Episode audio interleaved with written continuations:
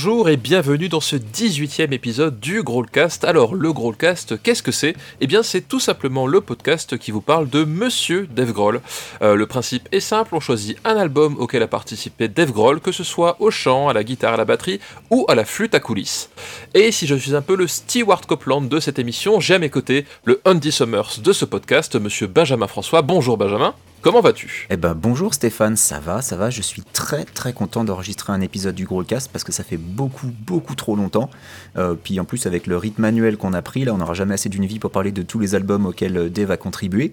Euh, en plus, alors je te dis pas, outre un gros chat qui ronronne là sur mon bureau, j'ai reçu un Steam Deck il y a deux jours, donc les, les opportunités de faire complètement autre chose sont légion, mais ça fait vraiment vraiment du bien d'être de retour après cette, cette longue, très très longue absence. Effectivement, une, une très très longue absence, hein, bah là, comme, comme tu l'as dit, euh, euh, qui est due euh, autant à, à, la vie qu'à ses aléas et ses, ses impondérables, j'ai envie de dire.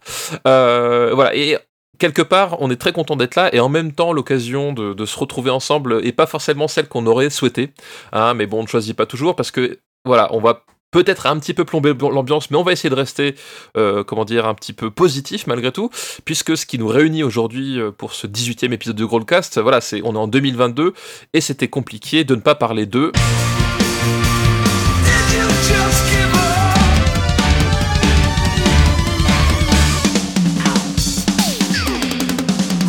Taylor Hawkins, monsieur Taylor Hawkins, euh, voilà, celui que Dave Grohl qualifie de frère d'une autre mère, l'homme pour qui il aurait sans hésiter pris une balle. Euh, ce sont les, mots avec lesquels Dave Grohl euh, décrit Taylor Hawkins dans, dans, son dernier, dans son dernier livre, qui est une sorte d'autobiographie. Donc ça, ça quand dit encore le, quand même long sur la, la relation qu'ils avaient tous les deux. Donc Taylor Hawkins, batteur des Foo Fighters, euh à partir de 1997. Donc il arrive juste après l'enregistrement de The Color and the Shape dont nous parlions dans l'épisode 1. Euh, voilà, il n'a pas participé à l'album, mais il arrive euh, sur la tournée et sur la promo puisqu'on le voit dans, le, dans les clips. Et Taylor Hawkins qui, bah, du coup, malheureusement, est décédé le 25 mars 2022. donc il y a il y a six mois à seulement 50 ans, voilà, à l'âge de 50 ans. Euh, il meurt à Bogota alors que les Foo Fighters étaient en pleine tournée sud-américaine. Euh, et le dernier concert qu'il a donné, euh, Taylor Hawkins et que les Foo Fighters ont donné pour l'instant a eu lieu à San Isidro euh, en Argentine le 20 mars 2022. Donc en fait le, groupe avait pris euh, l'avion pour se rendre à, Bogota en Colombie euh, où il devait donner un concert et puis malheureusement Taylor Hawkins euh, est mort. Et la dernière chanson qu'il a jouée sur scène, euh, ce cher Taylor Hawkins, eh ben, c'est tout simplement Everlong. Right, ready?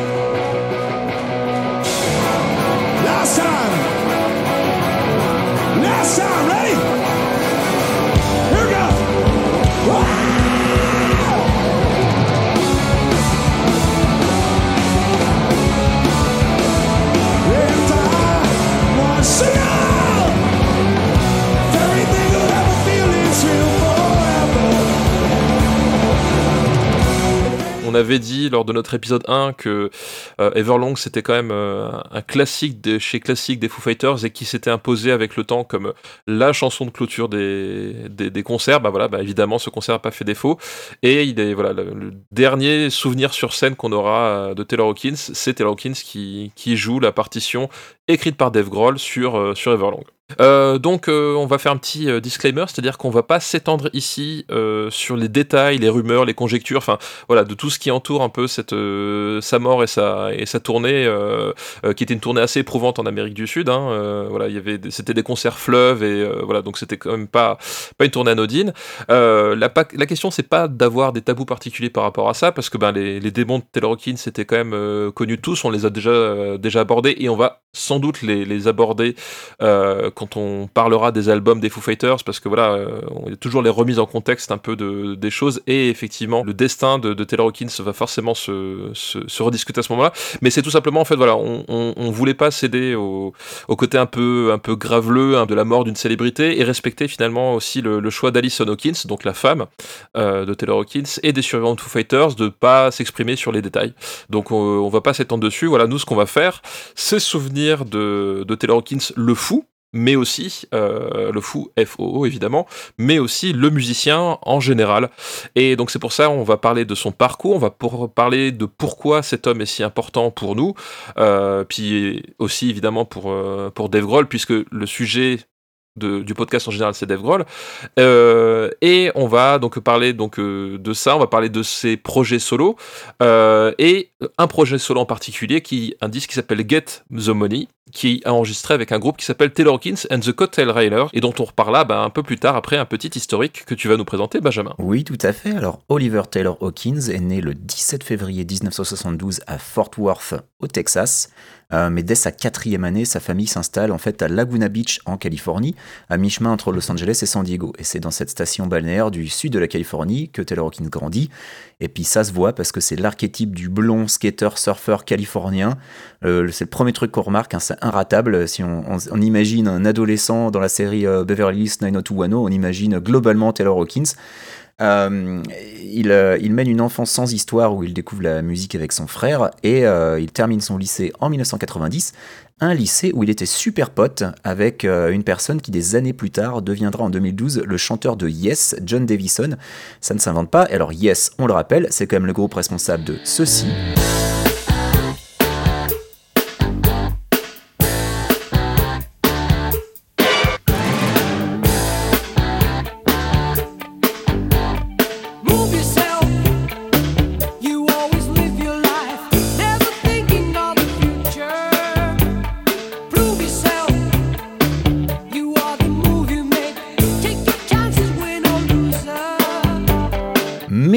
Et là on va peut-être surprendre certains weeb fans d'animation japonaise, de ceci.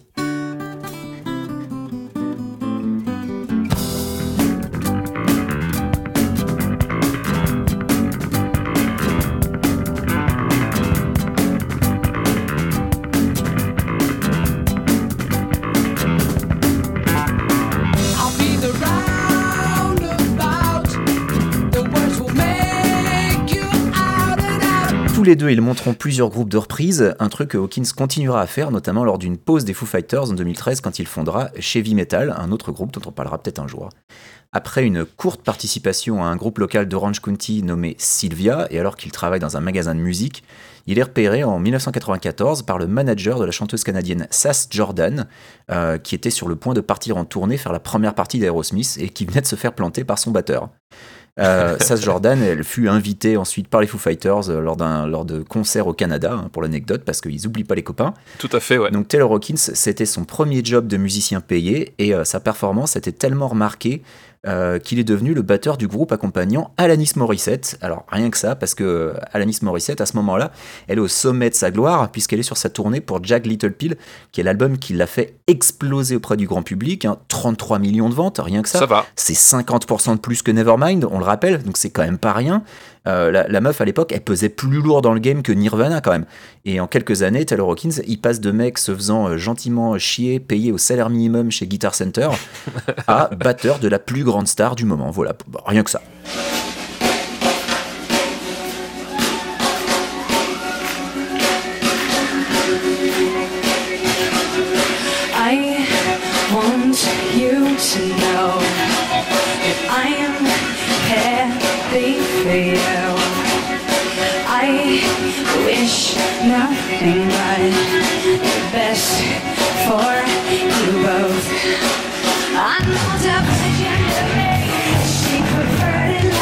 Rien que ça, effectivement. Euh, petite précision importante, euh, on, l'a deviné à travers ce que tu as dit, mais euh, Taylor Hawkins, en fait, contrairement à ce que beaucoup de gens croient rétrospectivement, n'a pas du tout joué sur l'album Jack Little Pill, en fait. Hein. Mm. Il n'a joué que, entre guillemets, je, dis que parce que c'est quand même pas rien, hein, que sur la tournée Jack Little Pill. Il a accompagné Alanis Morissette pendant trois ans, si je ne m'abuse.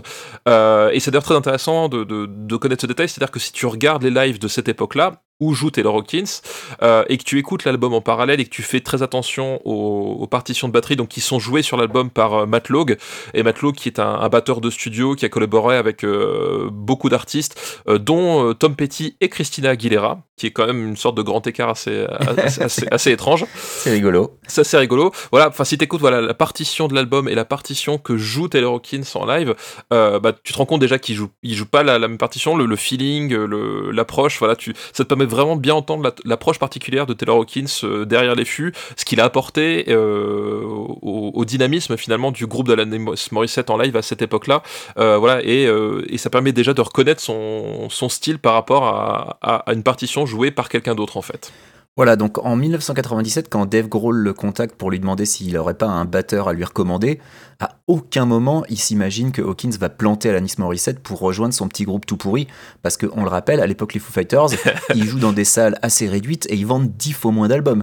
Donc c'est à sa grande surprise que Ah bah, Hawkins lui dit Bah écoute, euh, moi je suis dispo, euh, je suis prêt à devenir batteur des Foo Fighters, vu que Taylor, il préfère faire partie d'un groupe plutôt que de rester dans l'ombre d'une chanteuse solo, aussi gigantesque soit-elle. Et sa première apparition, finalement, sera dans un clip, euh, celui de Monkey Ranch en 97, même si tu l'as dit plus tôt, sur le disque, bah c'est pas lui qui la joue. Et d'ailleurs, quand il arrive dans le groupe, voilà, tu l'as dit, Taylor Hawkins, c'est la caricature du surfeur euh, californien euh, blond. Son tempérament jovial et extraverti, hein, parce que je, crois que c'est- les deux mots qui, qui reviennent le plus souvent quand, tu, quand les gens parlent de Taylor Hawkins et quand tu le vois, c'est-à-dire quand tu le vois sur scène, quand tu le vois en interview. Ouais, ça se voit sur sa tronche, quoi. Voilà, c'est un type, il a, il a tout le temps un sourire aux lèvres, il est tout le temps mort de rire, il raconte tout le temps des conneries. Enfin voilà, il y a, il y a vraiment un, un aspect voilà très showman en fait quelque part euh, à, ch- à chaque fois qu'il se déplace. Donc euh, ce tempérament-là n'était pas forcément du coup de Nat Mendel, donc le bassiste des Foo Fighters. Euh, voilà, dont le premier effet c'était de se dire que la dernière chose dont il avait besoin dans sa vie, c'est un deuxième taré hyperactif comme Dave Grohl dans le groupe. Pas de bol, hein. Et là, c'est pas de bol. Les deux faisaient la paire parce qu'effectivement, ce- si, si Dave Grohl a tellement accroché avec Hawkins, bon, bah déjà. Ils sont batteurs tous les deux, donc il y avait un, lien qui, était fort, mais surtout euh, la personnalité d'Hawkins, en fait, enfin Dave Grohl a vu vraiment son, jumeau, voilà, cette espèce de, type qui, qui tenait pas en place et qui faisait que 10 000 trucs et qui, disait conneries sur conneries. Euh, les, mecs, c'était des en et je pense qu'effectivement, quand tu, tu essayes d'exister dans ce périmètre-là, c'est pas toujours évident parce que les types, ils, prennent beaucoup d'espace, on va dire. quoi. Euh, à tel point que voilà, quand euh, dans, les tournées récentes, etc. Enfin, il y avait vraiment euh, un, truc particulier dans le jeu de scène entre Dave Grohl et Taylor Hawkins en fait quand ils se parlaient, quand ils présentaient le groupe, quand ils échangeaient leurs instruments, puisque Taylor Hawkins venait sur scène pour chanter notamment des reprises de Queen euh, et laisser les fûts à Dave Grohl. Enfin voilà, il y avait- quand même une dynamique qui était euh, euh, très particulière au sein même des Foo Fighters entre, entre ces deux-là. D'un point de vue batterie pure, le plus grand défi de Taylor Hawkins a bien évidemment été d'être le, batteur de, du batteur de Nirvana. voilà, en fait, voilà, le, type, on lui dit, bah, tu vas devenir le batteur d'un des batteurs les plus importants de ces années-là. Qu'est-ce que ça fait? Voilà, c'est c'est pas évident de, de rentrer dans ces chaussures-là. Et donc, c'est sur l'album There is Nothing Left to Lose qu'il euh, qu'il joue en studio pour la première fois avec les Fighters. Et euh, Taylor euh, dira que c'est en composant la chanson Aurora, enfin en composant le groove d'Aurora, qu'il a eu pour la première fois l'impression de jouer vraiment ce qu'il voulait et de plus simplement se contenter d'être dans les traces de Dave Grohl.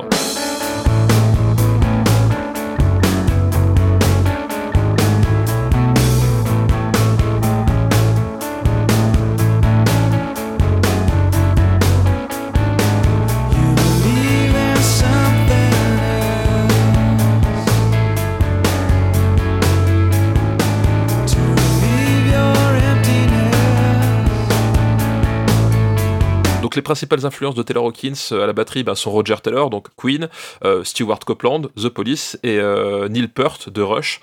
Euh, évidemment, on peut rajouter aussi, aussi Phil Collins, voilà, enfin de- des batteurs de, de- ce style-là. Des références qui sont partagées par Dave, hein, évidemment. Euh, voilà, sur- surtout Neil Peart, en fait, c'est un batteur qui a, qui a influencé énormément de batteurs et spécifiquement Dave Grohl et Taylor Hawkins. Euh, donc, on retrouve chez Taylor Hawkins un, style très énergique, mais un peu plus aérien que, que chez Dave Grohl, parce que chez Dave Grohl, en fait, l'influence principale qu'on qu'on entend, qui ressort, c'est celle de John Bonham, donc Led Zeppelin. Alors ça veut pas dire que Taylor Hawkins était aussi un grand fan de Bonham, mais en tout cas, le, le- le jeu de Bonham a beaucoup plus influencé le jeu de Grohl que le jeu de, Hawkins. Et ça se ressent notamment dans ce côté plus aérien chez Taylor Hawkins. Hein, voilà, alors que Dave Grohl, lui, a un côté beaucoup plus lourd, beaucoup plus massif. Euh, voilà, bah, à la John Bonham, justement, qui, était quelqu'un qui, jouait de la batterie pour faire trembler les murs, quoi. Et euh, donc Taylor Hawkins apporte une atmosphère différente, du coup forcément par rapport aux partitions qui étaient jouées par Dave Grohl sur les, euh, les deux premiers disques. Ça se reconnaît notamment dans plusieurs points, donc il y a la façon d'utiliser l'accentuation lors des roulements de tomes, c'est-à-dire que euh, quand tu joues un roulement de tomes, tu as des accents forts, bah, comme dans n'importe quelle partition, tu as des accents forts, et en fait, Taylor Hawkins, la façon dont en fait, il va sortir du roulement pour aller chercher l'accent fort sur une cymbale ou alors un tome différent, ça c'est un truc qui, qui, est vraiment très caractéristique de, son style.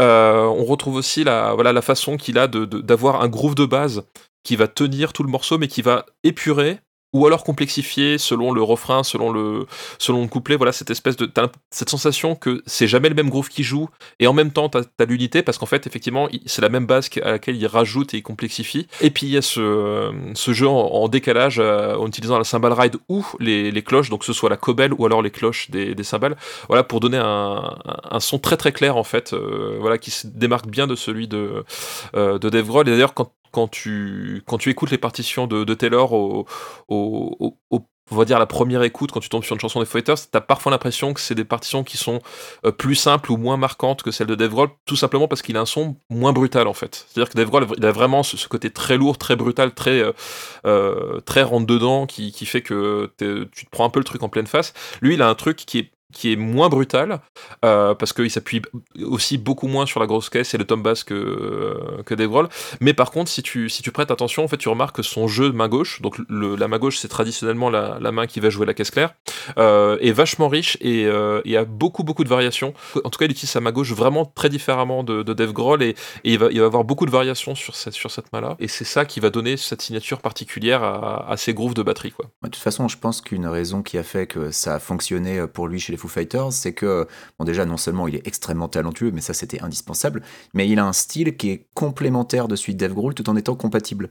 Et euh, ce qui n'est pas forcément, Oui, tout tu à fait, disais ouais. un truc très facile, hein, William Goldsmith pourra confirmer, c'est pas simple d'être le clair. batteur de Dave Grohl parce que Dave Grohl, il a aussi tendance euh, à réenregistrer la totalité de tes compos quand il n'est pas content du résultat. hein. Donc voilà, William Goldsmith, on pense à toi. Et, d'ailleurs, Taylor Hawkins, en fait, quand, euh, quand il disait, s'il y avait un, aspect qu'il aimait bien dans les Foo Fighters, c'est que justement, euh, c'était très clair pour tout le monde. Enfin, en tout cas, pour lui et, et Dave Grohl le, pose comme un, comment dire, comme un, point de départ indispensable, c'est que c'est le groupe de Dave Grohl en fait. C'est que c'est Dave Grohl qui fait les compositions principales, les paroles, etc. Et du coup, lui, lui ça lui convenait parce qu'il il- il disait, moi, jamais je cherchais à empiéter sur son territoire, je me concentrais uniquement sur la, sur la batterie et j'apportais le groove de batterie pour compléter ce qu'il me proposait à, la, guitare, quoi. Mais aujourd'hui, Stéphane, nous n'allons pas parler du Taylor Hawkins des Foo Fighters.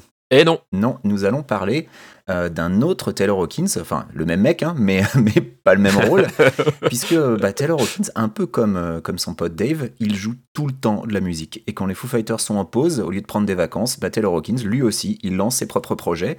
Donc comme Chevy Metal, son groupe de reprise cité plus haut, euh, un autre groupe qui s'appelle The Birds of Satan, dont on reparlera peut-être un jour, un groupe qui s'appelle NHC, euh, des initiales de, ce- de ses membres, hein, Navarro Hawkins Cheney, dont on attend encore l'album enregistré, qui n'est toujours pas sorti, mais aussi et surtout les Coattail Riders, donc un groupe qu'il a fondé en 2004, avec Chris Cheney toujours, donc le bassiste de Jane's Addiction, Nate Wood, qui est un multi-instrumentaliste plutôt spécialisé d'habitude dans le jazz, et Ganin Arnold, qui, accrochez-vous, est plutôt producteur de rock chrétien d'ordinaire, mais qui est aussi un bon pote de Joe Walsh des Eagles. Alors les Coattail Riders, déjà le, thème, le terme de Coattail Riders est ironique parce qu'un Coattail Rider dans l'argot, euh, c'est quelqu'un qui, euh, qui profite du statut d'une célébrité pour, euh, pour surfer dessus, genre t'es potes avec Dave Grohl et donc tu profites de son statut de célébrité pour vendre tes ça. petits groupes. Euh, c'est trois albums franchement chouettes, aux influences marquées, et donc Dave a participé à deux d'entre eux. Et aujourd'hui, on a décidé de se concentrer sur le dernier en date, qui s'intitule Get the Money et qui est sorti en 2019. Voilà, et vous l'avez sans doute compris dans la description du, euh, du groupe que tu en as fait, euh, Benjamin, c'est que Taylor Hawkins, en fait, est donc euh, à la batterie sur The Coattail Rider, mais à la batterie et au chant. Euh, voilà, donc c'est euh, des configurations que pas forcément fréquentes dans les, dans les groupes de rock, et qu'il a, qu'il a choisi là. Alors, faut savoir que euh, même si la batterie au chant, il, a, il a également enregistré certaines partitions de guitare sur certains morceaux. Il peut arriver, quand vous voyez certaines sessions live, en fait, que il fasse deux instruments, c'est-à-dire qu'il fasse la guitare sur la première partie, qui a pas de batterie, et puis ensuite il va à la batterie pour la dernière partie, et du coup, du coup c'est le second guitariste qui reprend la, la partie guitare, etc. Donc voilà, c'est un groupe qui est donc structuré autour de la, de la batterie, puisque le chanteur, euh, compositeur principal et le batteur. C'est un album qui est sorti en 2019, alors pas n'importe quand en 2019, il est sorti le 8 novembre 2019. Mhm. Euh, et donc, euh, c'est un album qui s'est retrouvé coincé entre deux événements, c'est-à-dire que d'un côté, il y avait l'enregistrement de Medicine at Midnight, donc des Foo Fighters, qui est un album des Foo Fighters qui sortira bien plus tard, hein, qui sortira en 2021, euh, mais sur lequel ils avaient commencé à travailler en fin 2019 euh, jusqu'à 2000 début 2020. Et l'autre événement, évidemment, bah, c'est l'épidémie de Covid-19.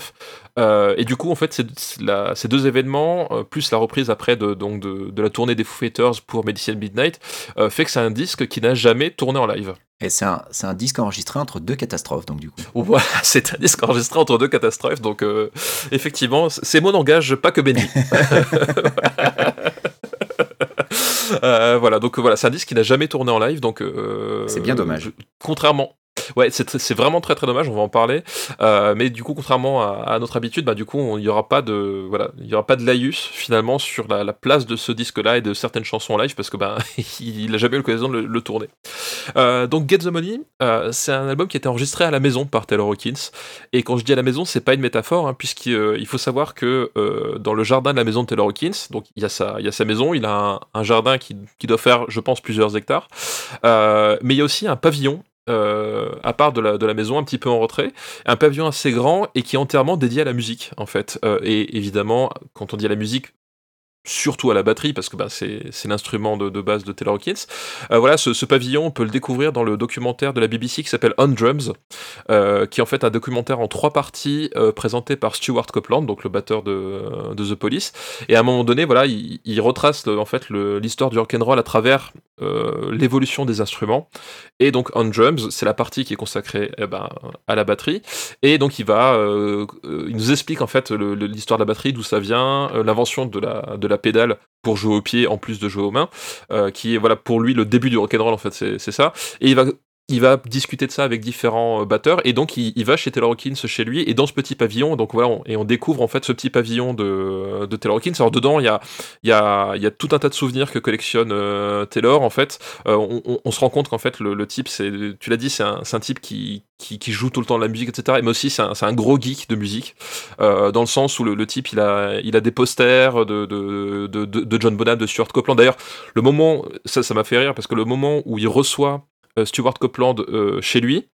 Euh, tu vois qu'il est gêné de lui parler parce que c'est- il est fan de Stuart Copeland et il porte un t-shirt The Police en fait. Il fait vraiment son gros gros geek à ce moment-là et c'est voilà et très touchant et donc il collectionne plein de trucs, il collectionne des des instruments un peu rares, il collectionne des, affiches, des, autographes, euh, voilà. Euh, et il collectionne aussi, enfin pas il collectionne, mais il garde dans ce- cette espèce de sanctuaire en fait sa batterie à lui, c'est-à-dire que c'est un kit euh, qui globalement quand tu vois de l'extérieur il ressemble pas à grand chose parce que les fûts ils sont de marques différentes, de couleurs différentes. Alors peut-être de bois différents, ça je sais pas, mais en tout cas c'est un, c'est un kit de batterie qu'il a, qu'il a, qu'il a constitué un peu façon monstre de Frankenstein, qui garde chez lui pour, euh, pour jouer vraiment, euh, voilà, c'est le, le son idéal selon lui, c'est pas celui qu'il emmène en live parce que du coup en, euh, il, veut le garder chez lui, c'est pareil les cymbales, sont, t'as 36 marques dedans, enfin voilà, et donc il joue sur ce, euh, sur ce kit là quand il est, quand il est chez lui pour le, pour le plaisir, et donc c'est dans ce pavillon qu'il a enregistré Get the Money parce que il y a bah, du matériel d'enregistrement en plus des instruments. Et, euh, et j'avais écouté un, un podcast qu'il avait fait sur, sur la radio anglaise et il expliquait justement le, le processus d'enregistrement de Get the Money.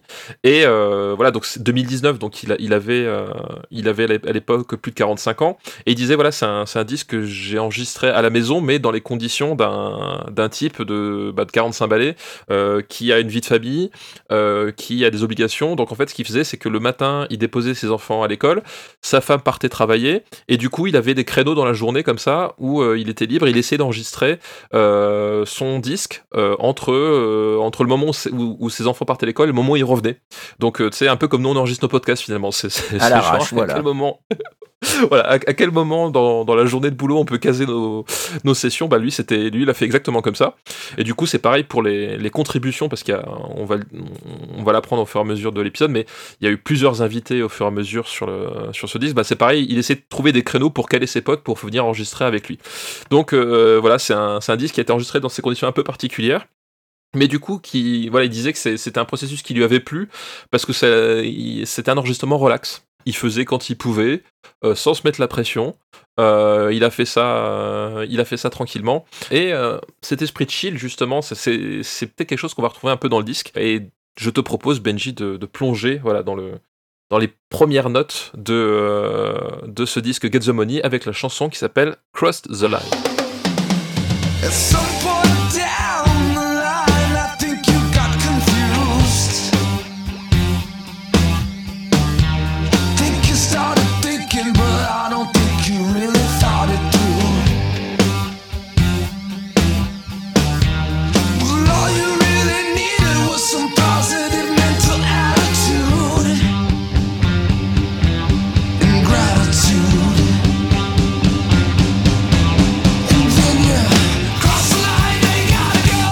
Cross the Line, premier extrait diffusé du disque et première collaboration euh, du disque, puisqu'on trouve ben, euh, Joe Davison, dont tu avais parlé, qui est l'actuelle voix de Yes, et comme, euh, et comme on l'a dit tout précédemment, c'était un, un, ben, un pote d'enfance en fait de, de Taylor Hawkins, donc il y a voilà, des coïncidences comme ça qui, qui, sont, qui sont assez folles. Et la deuxième collaboration qu'on trouve sur cette chanson, ben, c'est un certain Dave Grohl. Ah bah, ah bah ça alors. voilà, bizarrement. Bah ça alors. voilà, un certain Dave Grohl euh, qui accompagne Taylor au chant. Et en fait, euh, voilà, c'est une chanson qui, donne bien le ton euh, du disque, puisque voilà, Taylor, en fait, quand il a, quand il s'est lancé dans la composition de l'album et quand il a dans l'enregistrement, voilà, il a dit, bah moi, je suis un fan de Queen, et vous allez voir, ça va s'entendre à plusieurs moments dans le disque. Ah ouais. Euh, c'est voilà, ça s'entend pas mal dans, dans le disque. Euh, voilà, il a dit moi je suis un fan de Queen, je suis un, je suis un fan de, de leur son et notamment de la façon dont ils le chantent. Donc effectivement le, le chant de Queen, donc il y a Freddie Mercury qui est on peut le dire, je pense, la voix la plus, extraordinaire de l'histoire du rock. Euh, mais l'un des trucs de, Queen, c'était pas uniquement la voix de Freddie Mercury, c'était la façon d'utiliser les chœurs, en fait. Euh, cette façon qu'ils avaient de, superposer, en fait, euh, toutes ces voix masculines avec des tessitures qui étaient très différentes pour donner une sorte de nappe de, nappe vocale voilà qui donnait une, structure vraiment très particulière à la chanson. Et Taylor Hawkins en fait il, était fasciné par ça et c'est ce qu'il voulait faire avec ce disque. En fait il voulait non seulement euh, plonger dans le, dans, le, dans le style de Roger Taylor à la, à la batterie mais aussi retrouver ce, ce, côté euh, ce côté très particulier de la voix et empiler les, les pistes de voix masculines parce qu'il trouvait que ça, ça donnait un cachet particulier. Donc et c'est ce qu'on retrouve finalement dans, Cross the Line puisqu'on a voilà à plusieurs moments de la, de la chanson cette, cette empilement de, voix les unes par-dessus les autres euh, pour donner une profondeur euh, aux lignes de chant qui, est assez particulière et qui donne bah, du coup cette atmos- atmosphère très très années 70 parce que finalement c'est effectivement un, truc que tu entends plus forcément euh, voilà l'utilisation des chœurs aujourd'hui surtout dans le rock'n'roll dans le rock'n'roll des années 2000, euh, 2010 2020 c'est plus tout la même chose. Et là effectivement d'un seul coup ça donne un côté très très années 70 euh, années 70 qui s'arrête pas là hein, qui qu'on retrouve aussi dans, la composition dans la sonorité dans le riff voilà le, le riff euh, qu'on entend lors du, lors du refrain, voilà, je trouve que c'est un riff où, le, le son,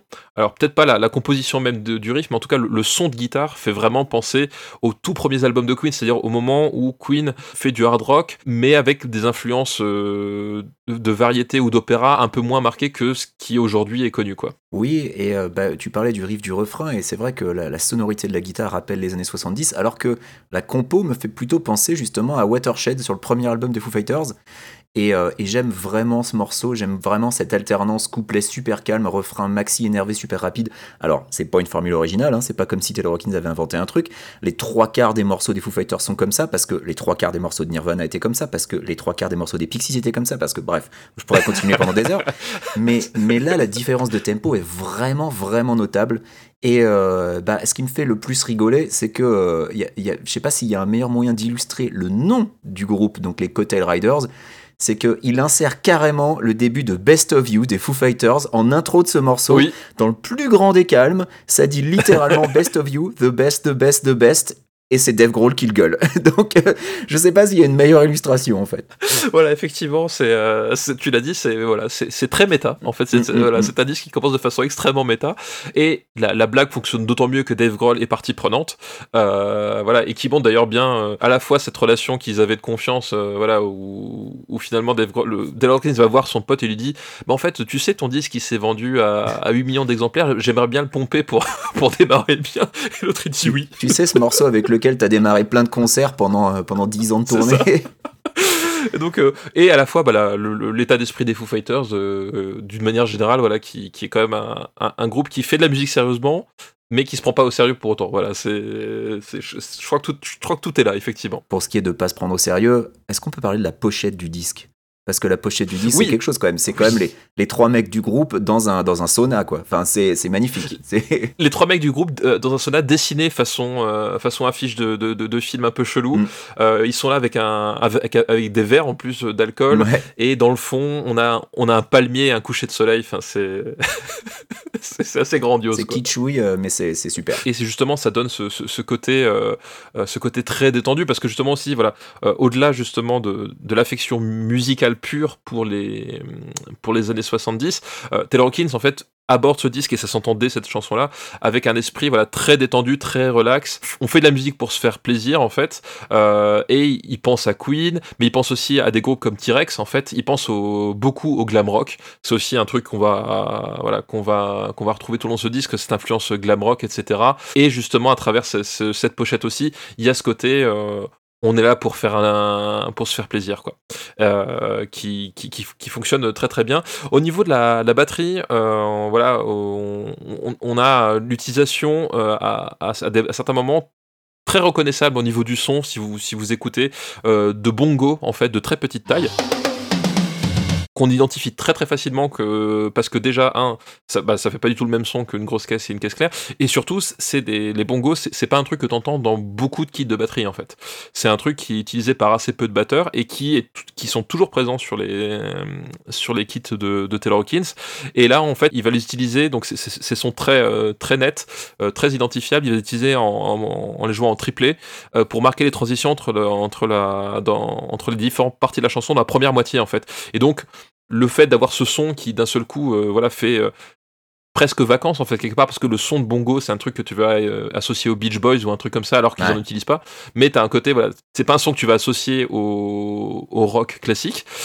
Et en plus c'est joué en triplé donc au lieu de d'avoir dans, dans ta- au lieu d'avoir ta note découpée en deux elle va être découpée en trois. Donc c'est une rythmique qui est, qui est vraiment euh, très très particulière voilà ça, fait ressortir d'autant plus le truc et ça, marque des transitions et, euh, et là voilà là on retrouve un élément euh, très caractéristique du style de Taylor Hawkins en fait dans ce dans cette utilisation là de ce son là qui est un son que lui il kiffe énormément et qui est une signature une signature assez typique quoi. Alors pour ce qui est des paroles, ça raconte l'histoire d'un mec qui apparemment aurait été un ami Taylor, mais à un moment aurait dépassé les bornes, la traduction littérale du titre.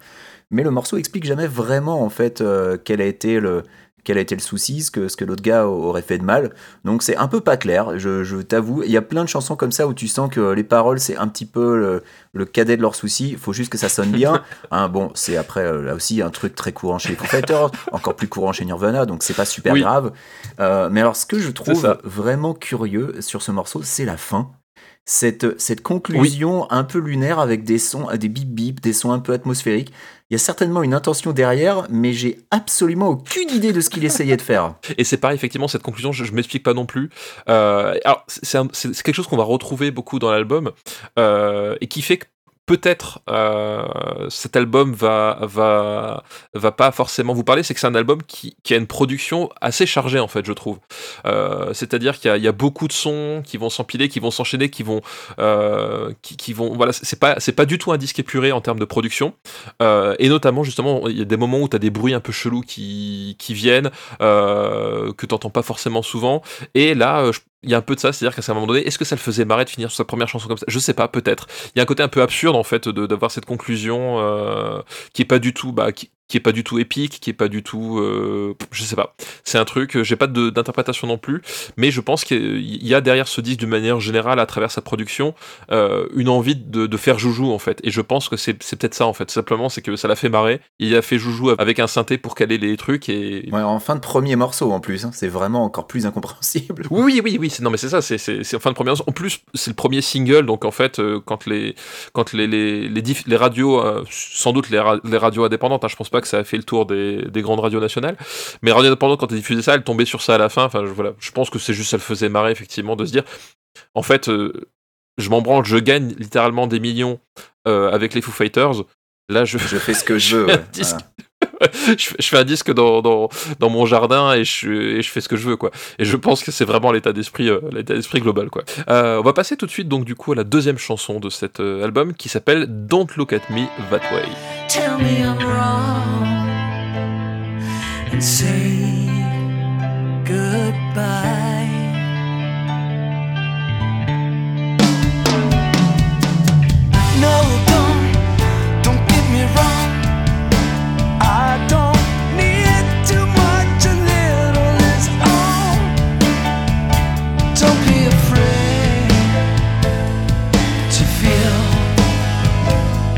Donc ici, euh, nouvelle collaboration. euh, voilà, puisqu'on retrouve la voix de Nancy Wilson, euh, chanteuse mythique. Enfin, je dis mythique en fait. Peut-être que personne s'en souvient, mais en tout cas, elle est mythique pour moi. voilà, en tout cas, voilà, ch- chanteuse mythique du groupe Hurt. euh, Les, les joueurs de Guitar Hero. Voilà. les joueurs de Guitar Hero reconnaîtront, puisqu'effectivement, Hurt, c'est un, un- un groupe euh, centré sur un duo de femmes euh, à qui on doit la chanson Barracuda.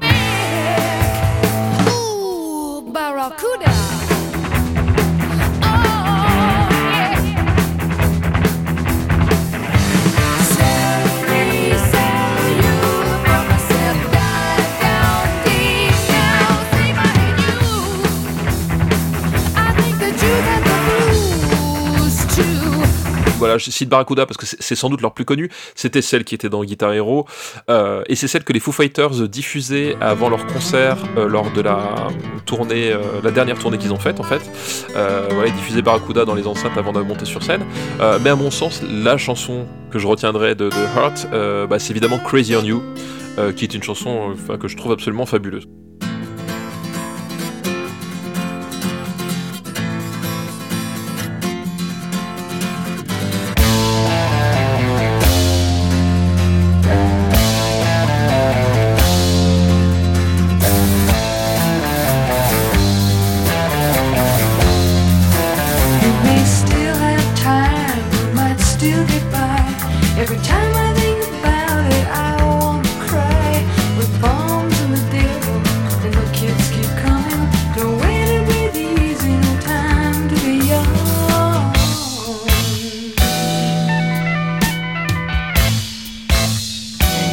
You était aussi dans Guitar Hero, si je ne m'abuse. Ah oui, exact. Et Crazy on You Dans était aussi Hero dans 2, Guitar Hero crois 2. bien. Ouais, ouais, ouais. Voilà, tout à fait. Playlist de Guitar Hero 2, Mhm. tout à fait. Euh, et c'était dommage parce qu'en plus, sur Guitar Hero 2, tu n'avais que la guitare, c'est-à-dire que tu n'avais pas le chant. Euh, et c'était quand même dommage de ne pas avoir le chant sur cette chanson-là. Mais bon, passons, passons.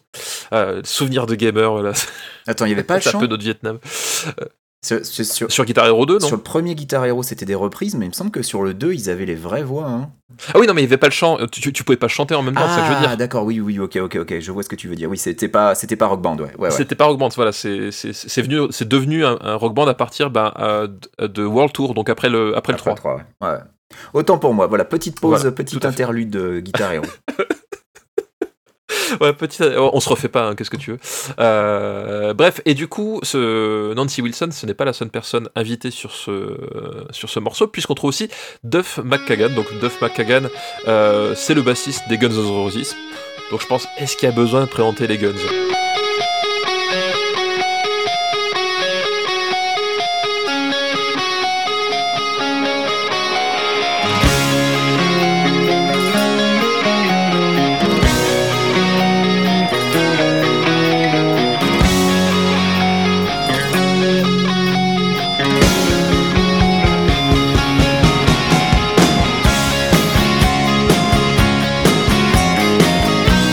Pas sûr. Euh, voilà, c'est euh, le groupe, euh, le groupe de mauvais garçons de la fin des années 80, début des années 90, euh, qui avait une espèce de guerre un peu à distance psy- psychologique avec Nirvana, puisque les Guns, en fait, quand ils sortent le- leur album avec Welcome to the Jungle, Paradise City, Sweet Child O' Mine, enfin. Quelques tubes quand même. Ouais, bah, les, Guns, c'était un peu les représentants du rock à l'ancienne, dernier, le dernier porte-étendard d'une sorte de, de, de glam euh, qui disparaît avec le grunge en fait. Le grunge c'est la mise à mort Oui, voilà. de ce rock à, à l'ancienne euh, que représentaient Voilà. les, les, les Guns N' Roses. Voilà, donc effectivement, qu'effectivement, les, les Guns N' Roses, ils, ils- ils représentaient un, un- un style de rock euh, qui était qui était entre tradition et modernité, comme on dit, parce que tradition effectivement pour pour tout ce qui était riff, compo, etc., mais modernité dans le sens de, de, de la prod, parce qu'ils avaient voilà, c'était un disque qui est, qui est quand même d'une modernité pour les pour la fin des années 80 qui qui est assez, qui est assez folle. N'oublie pas les pantalons en cuir. Voilà, il y avait les pantalons en cuir, il y avait les bandanas, euh, les bandanas sur les cheveux. Voilà, c'était en tout cas les, les, les maîtres, les, on va dire les chefs de la fin des années 80, euh, puisqu'ils avaient vraiment euh, cartonné avec Appetite for Destruction. Donc c'était les, les, les rois, et quand Nirvana est arrivé, qu'ils ont, ils ont foutu un coup de pied dans la fourmilière, et notamment euh, aux Guns Roses, parce que c'était un peu quelque part ce genre de son là aussi qui était, qui était démoli. Euh, voilà, Axel Rose, le chanteur des Guns, l'avait pas forcément très bien pris, et il y avait une espèce de, de guéguerre un peu qui s'était montée par médias interposés. Surtout qu'Axel Rose, hein, personne modeste et, et sobre comme on le sait. et puis, puis les Guns étaient aussi à leur sommet. Enfin, en 91, c'était aussi Terminator 2, quoi. Et euh, les Guns qui sont sur la BO, euh, ouais, ils étaient. euh, c'était le clash, quoi. Voilà, effectivement, les, les Guns qui étaient sur la, sur, sur la BO, c'était la, bah, la sortie de Use Your Legion 1 and 2. Mm, mm, mm. Voilà, donc avec à la fois les, les tubes comme, comme Don't Cry, November Rain, etc. et You Could Be Mine qui se retrouvaient sur la BO de Terminator. Ils, ils avaient un clip avec Schwarzenegger quand même. Ouais.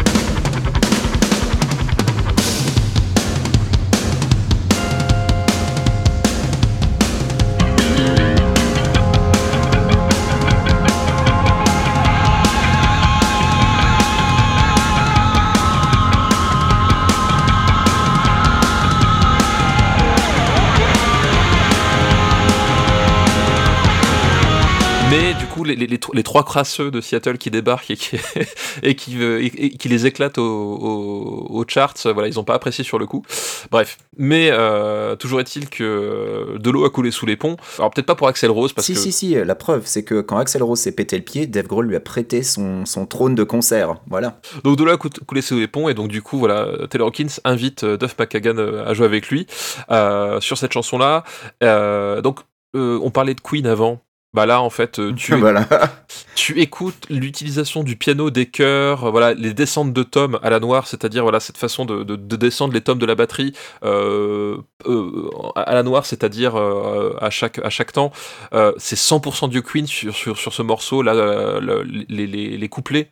Enfin, c'est c'est vraiment, enfin c'est vraiment du Queen façon euh, façon Killer Queen, etc. Enfin voilà, tu retrouves euh, tu retrouves ce- ces, ces ambiances là euh, et ça fonctionne d'autant mieux justement qu'il y a une voix féminine pour compléter les voix masculines. Taylor Hawkins, en fait, il a, euh, je sais pas toi, mais je trouve qu'il a une voix extraordinaire. J'adore la voix, enfin la tessiture de, de la voix de Taylor Hawkins, je, je Ouais. trouve, euh, je trouve extra- extraordinaire. Vraiment différente de celle de Dave Grohl, vraiment. Ouais, vraiment très différente. Alors je, je pense que un peu comme Dave Grohl, il a, il a une capacité vocale qui est assez limitée en termes de, Ah oui, c'est pas Mike Patton, c'est sûr. voilà, en termes de, de capacité de notes, etc. Ouais, c'est pas, c'est pas une grande voix dans ce sens-là. Euh, par contre, voilà, le, le- le timbre, son timbre de voix, c'est enfin, j'adore son timbre de voix et il est, tr- il, il- est très différent. C'est-à-dire qu'il y a- il y, a un côté un peu, un peu rauque, un peu, un peu chaleureux, euh, et qui, et qui du coup se marie bien avec Dave Grohl parce que- puisqu'il y a ce côté un peu rauque partagé, mais en même temps, le côté chaleureux fait que ça complète bien la voix de Dave Grohl. Voilà, Ouais, c'est ça le rock. voilà, le, c'est le, le- rock and roll. Voilà. Et du coup, la, la, la voix féminine complète très bien. C'est voilà, notamment cette de Hawkins. Voilà, l'apport euh, fonctionne très très bien en fait. Et alors moi, je vais jeter un pavé dans la mare parce que je suis d'accord, c'est complètement du Queen ce morceau, mais je trouve que c'est aussi un morceau de Queen chiant. Euh, je, trouve ce morceau relativement ennuyeux. Je le trouve pas mauvais, hein, il, a, a vraiment beaucoup de, beaucoup de qualité, mais après l'énergie de Cross the Line, je trouve ça tellement bizarre d'enchaîner sur quelque chose que j'aurais plutôt vu en ventre mou, quoi.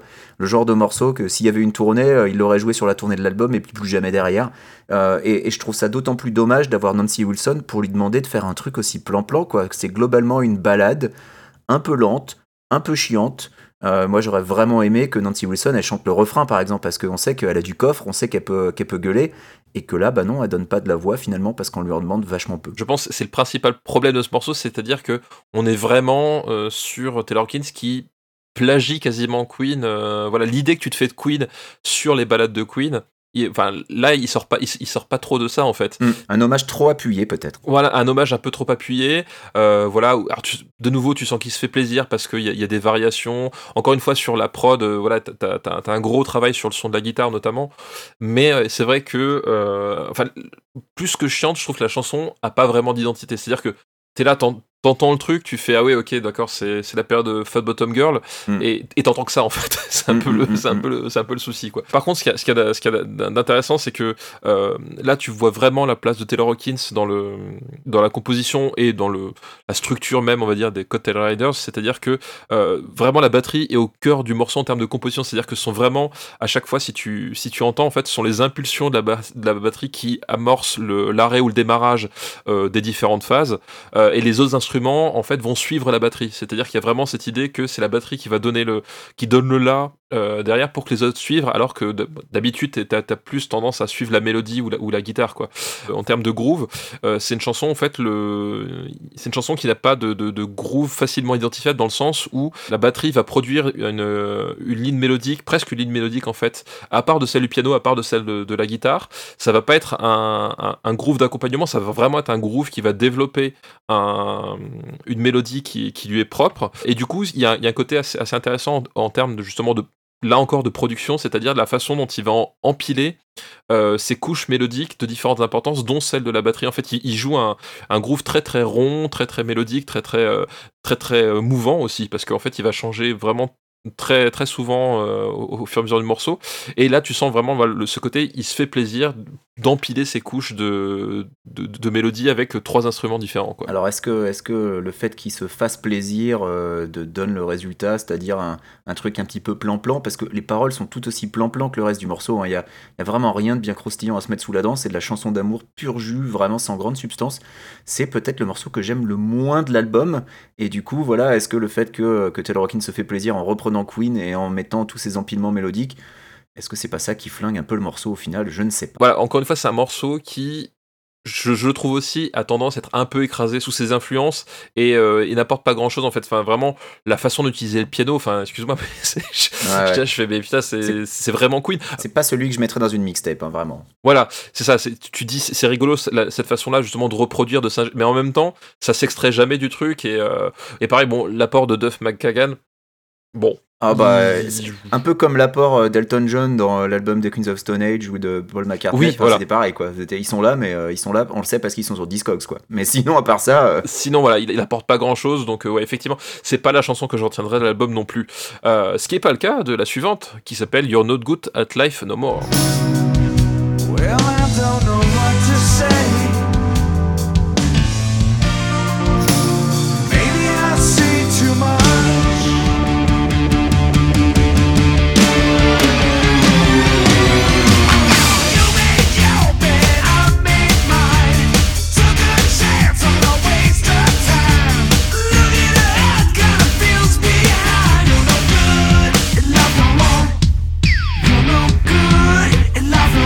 No Good at Life No More, euh, qui commence avec une ouverture au piano et à la voix, avec un, effet un, petit peu distordu, puis arrivée de la batterie. Euh, voilà, Un- une batterie un peu plus en retrait en, termes de, mixage et même d'importance dans la compo que sur le, morceau précédent. Et euh, on a la voix, en fait, l'un des trucs intéressants sur cette chanson-là, c'est qu'on a la voix de Dave Grohl. Voilà, qui revient, et la voix de Taylor Hawkins, en fait, qui vont se répondre. C'est-à-dire que là, on n'est pas sur la même euh, modalité euh, que euh, Cross the Line, c'est-à-dire que là, on a vraiment euh, cette idée presque d'avoir un- un- une sorte de dialogue à deux voix. Évidemment, on va beaucoup parler de Queen, hein, encore une fois, mais quand j'ai repensé à Queen, voilà, j'avais en tête un, peu une structure un peu comme dans Under Pressure, c'est-à-dire que chaque chanteur va avoir sa, sa phrase, l'autre va rebondir dessus, parfois un peu plus longtemps, parfois un peu moins longtemps. Voilà, il y a cette idée voilà, de dialogue en fait entre, entre le- la voix de Taylor et de, et de Dave. Quoi. Alors, ce morceau-là, euh, contrairement au précédent, lui aussi est bourré d'influences, mais c'est des influences qui, je trouve, n'étouffent pas euh, le, le- la créativité du morceau. Et euh, personnellement, je suis très très fan de l'ouverture au piano qui donne l'impression, effectivement, qu'on va encore être sur du Queen ou sur du Meatloaf pour les mauvaises langues. Mais quand la, voix démarre, moi j'y entends quelque chose plus proche de Bowie. Et quand la Oui. guitare démarre, on part encore complètement sur autre chose. Euh, moi, j'entends le riff de The Hand That Feeds de Nine Inch Nails. Alors, c'est, je trouve ça super intéressant, ces différentes influences enchevêtrées, parce que malgré tout, le morceau arrive à rester cohérent et digeste, et euh, les influences, voilà, n'écrabouillent pas la créativité du morceau, qui a son identité propre. Et je le trouve vraiment super intéressant, celui-là, pour le coup. Ouais, bah, je suis entièrement d'accord. C'est vrai que la, la chanson est vraiment construite en, en rupture de ton euh, consécutif. C'est-à-dire Ouais. effectivement, euh, on, on a à chaque fois une atmosphère qui s'installe, et puis il va y avoir un twist qui va, qui va, qui va démarrer, et qui va, qui va faire basculer le morceau dans, dans autre chose. Et euh, alors c'est marrant parce que du coup, on, on a en plein milieu du truc un- euh, comme pivot un passage très très rock, hein, très très rock avec, avec une guitare très acérée, etc. Puis après, on va, on va relaisser ça de côté pour partir sur d'autres atmosphères. Euh, ça marche, euh, ça marche super bien. On, voilà, j'adore le, groove de, batterie sur les, sur les parties un peu plus énervées du morceau, le groove très syncopé, avec énormément d'ouverture de Charlet, de jeux sur la, sur la cobelle qui, justement, euh, fonctionne très très bien. Tu l'as dit avec, avec ce, ce riff qui, qui est très agressif, qui, effectivement, toi, te fait penser à Nine Inch Nails, et du coup, la batterie qui, au contraire, a et pas du tout une batterie que tu entendrais chez Nine Inch euh, qui est un truc très très dansant. Et je, trouve la, complémentarité de, ces deux aspects euh, à ce moment-là hyper intéressante et ça donne vraiment un truc euh, assez unique. J'aime énormément ce que ce morceau en fait. Voilà, le- les, les breaks de batterie sont, ils sont, tous mortels, ils sont, ils, sont tous bien utilisés. Voilà, tu, tu sais pas trop où est le, où est le refrain, où est le, où est le couplet parce que voilà la, structure, la façon de chanter et la, façon de mixer les, les- les différents trucs noie un peu le poisson, euh, les ponts, les couplets. Enfin, il y a- il y, a un truc très ludique dans la, dans la composition, dans les propositions, dans la façon d'aborder les sons. Et en même temps, effectivement, tu l'as dit, tu as toujours cette sensation d'écouter la même chanson, c'est-à-dire que avec toutes ces pirouettes successives, et en fait, il, il arrive à, à rebasculer à- et à revenir à te faire à te faire comprendre que ouais, on est sur le, on est toujours sur le même morceau, mais en même temps, je vais, euh, je vais en fait décliner l'idée centrale, mais de, de plein de façons différentes, et ça fonctionne très très bien. C'est ça. Moi, c'est un de mes morceaux préférés de l'album. Hein. bah pareil, c'est comme un film où il y aurait 4 ou 5 twists différents, mais qui retomberaient sur ses pieds à chaque fois. Et, euh, et c'est un morceau qui est fun, tu l'as dit, c'est ludique. Et euh, c'est pour ça qu'on est là, en fait. Des morceaux comme ça, c'est c'est pour ça qu'on a signé, c'est ça que la pochette nous vend. Et même le nom du groupe. Et donc, ouais, pareil, il est dans mon. Je pense qu'il est dans mon top 3 des morceaux de l'album. Ouais, ouais, c'est un morceau que, j'aime énormément. Euh, voilà, j'aime beaucoup le, le, refrain, mais encore une fois, le, le couplet, la façon dont euh, ils utilisent leurs deux voix pour se répondre. Enfin, il y a vraiment, voilà, il y a vraiment un truc. euh, et en plus, là, pour le coup, c'est vraiment un truc. Tu, comme tu l'as dit, on, tu sens les influences, mais en même temps, tu peux pas dire que c'est un morceau de, de Queen. Euh, tu peux clairement pas dire que c'est un morceau Foo Fighters. Enfin, les Fighters ont jamais proposé de morceau qui, a, cette tronche-là, de, de cette façon-là. Euh, vraiment, on est sur un truc, euh, voilà, très très particulier et, euh, qui du coup vraiment est, très marquant, même dès la première écoute. En fait, enfin pour moi, c'est un- c'est une chanson qui t'interpelle dès la première écoute. En fait. Donc, on va quitter cette chanson pour la quatrième qui s'appelle I Really Blew It. Well,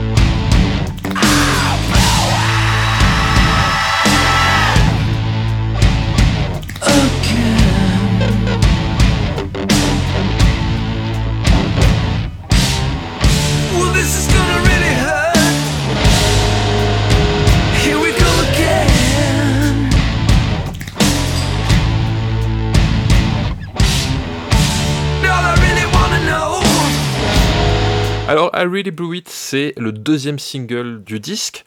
Euh, c'est aussi le seul clip Non, non, non. de l'album. Ah non, c'est pas le seul C'est clip. pas le seul clip de l'album, mais en fait, il y a un deuxième clip qui n'est pas tiré d'un single. On en parlera tout à l'heure. Oui, exact. Oui, oui, je c'est suis c'est tombé vrai, dessus par parlé- hasard sur la chaîne de Taylor Hawkins. Donc, euh, ils l'ont pas vraiment vendu, quoi. Mais Voilà, ils ont pas vraiment vendu. Oui, c'est vrai, exact, tout à fait. Ben voilà. Mais en tout cas, le seul clip officiel, euh, voilà, alors qui accessoirement aussi est la chanson la plus courte de l'album, hein, 2 minutes 41. Mm. Mais bon, ça c'est, on s'en fout complètement. Euh, voilà, et en fait, donc, I Really Blew It débute comme un, un gros rock bien lourd, euh, voilà, avec chaque mesure accentuée par une sorte de, craquement. Alors, je sais pas ce que c'est. Est-ce, que c'est des doigts qui craquent? Est-ce que c'est des claquements de doigts qui sont distordus par, la, par le mixage? Euh, C'est un son qui, pris à part, n'est pas agréable en fait Mm, mm, mm. très honnêtement, c'est un son très très désagréable et qui va vraiment marquer chaque mesure. Enfin, ça donne un truc très très bizarre en termes d'atmosphère. Euh, et la première voix qu'on entend euh, sur Blew It, c'est un cri. Et ce cri, évidemment, c'est celui de Dave Grohl, forcément, voilà. Évidemment. Hein. voilà, il a vite Dave Grohl sur son disque. T'as c'est besoin d'un mec qui crie, tu prends Dave Grohl. Quoi. Voilà, il prend Dave Grohl et euh, voilà qui, qui, qui, qui, qui est en train de hurler à I blew it, donc j'ai tout foiré. Euh, voilà, bah, qui renvoie au titre de la chanson. Et voilà, et dans le clip, le, le truc très amusant, c'est que euh, à ce moment-là, c'est-à-dire que la première apparition de la voix et de Dave Grohl qui chante I blew it, on voit le Dave, visage de Dave Grohl apparaître dans les flammes d'une cheminée, qui pour moi une énième association de Dave Grohl au diable, hein, décidément. Ah oui, oui, c'est évident. Ouais. Ouais, ouais, c'est, je, je sais, enfin pour moi c'est, c'est évident qu'il y a l'association Dave Grohl diable parce que euh, Dave Grohl a joué le diable pour les euh, D. pour les Tenacious D et que euh, voilà, enfin c'est, c'est, c'est un espèce de, de clin d'œil qui, qui est très très drôle. En plus, c'est, d'autant plus drôle que le- les effets spéciaux euh, sont, sont volontairement, je Tout pense, un peu un peu, euh, un, un- un peu pourris et ça donne un, côté très très cheap. Euh, et c'est euh, et c'est pas une excuse, c'est-à-dire que quand tu vois la suite du, du clip, tu vois que le côté cheap, un peu pathétique de la de la forme est vraiment voulu, hein. Euh, parce que derrière on a un clip qui bah, qui, a beaucoup d'humour, bah, comme on a l'habitude avec les Fighters. Euh, donc on a, cette tranche de Dave Grohl qui réapparaît dans le feu à plusieurs moments. À un moment donné, euh, il- d'ailleurs, il, il est, dans les flammes et il est mort de rire. Enfin, voilà. Bon, bref, ça, ça a pas beaucoup de sens. On a Taylor qui a une perruque complètement ridicule. Euh, même d'ailleurs, à un moment donné, il porte des espèces de, de rasta sur la tête. Euh, voilà. Et en fait, la thématique de la chanson, c'est qu'il est dans son salon euh, avec sa perruque grotesque et il essaye de, de faire une mise au point avec sa copine, quoi. Voilà, parce que I blew it, ça veut dire globalement qu'il a, il a merdé. il a merdé avec sa nana. Alors on sait pas trop exactement ce qu'il a merdé, mais clairement il, il essaye d'avoir une, une explication avec, avec sa meuf et, et ça tourne mal. Et il y a même un. Il y a même un passage où ils sont tous torse nus. À mon avis, c'est un clin d'œil aux Red Hot Chili Peppers. Je, la rédaction s'engage. La rédaction, c'est oui, oui, voilà, parce qu'effectivement, il y a, un passage à un moment donné. on- voilà, la chanson, en fait, elle est structurée avec des, à nouveau des ruptures des tons. Donc, on a cette partie rock très très lourde avec avec un riff très très basique, très très lourd, euh, assez lent, hein, d'ailleurs, euh, qui arrive. Et le chant est presque parlé en fait. Lors des couplets, euh, voilà, il y a presque pas de mélodie sur la voix. C'est un chant qui est presque presque parlé. Et puis d'un seul coup, on va avoir des passages beaucoup plus dansants. Et voilà, quand je dis beaucoup plus dansant, c'est presque à influence disco parce qu'on va avoir un clavier beaucoup plus mis en avant. Euh, moi, clairement, le, le- la mélodie du clavier me fait penser à du Elton John de la grande époque.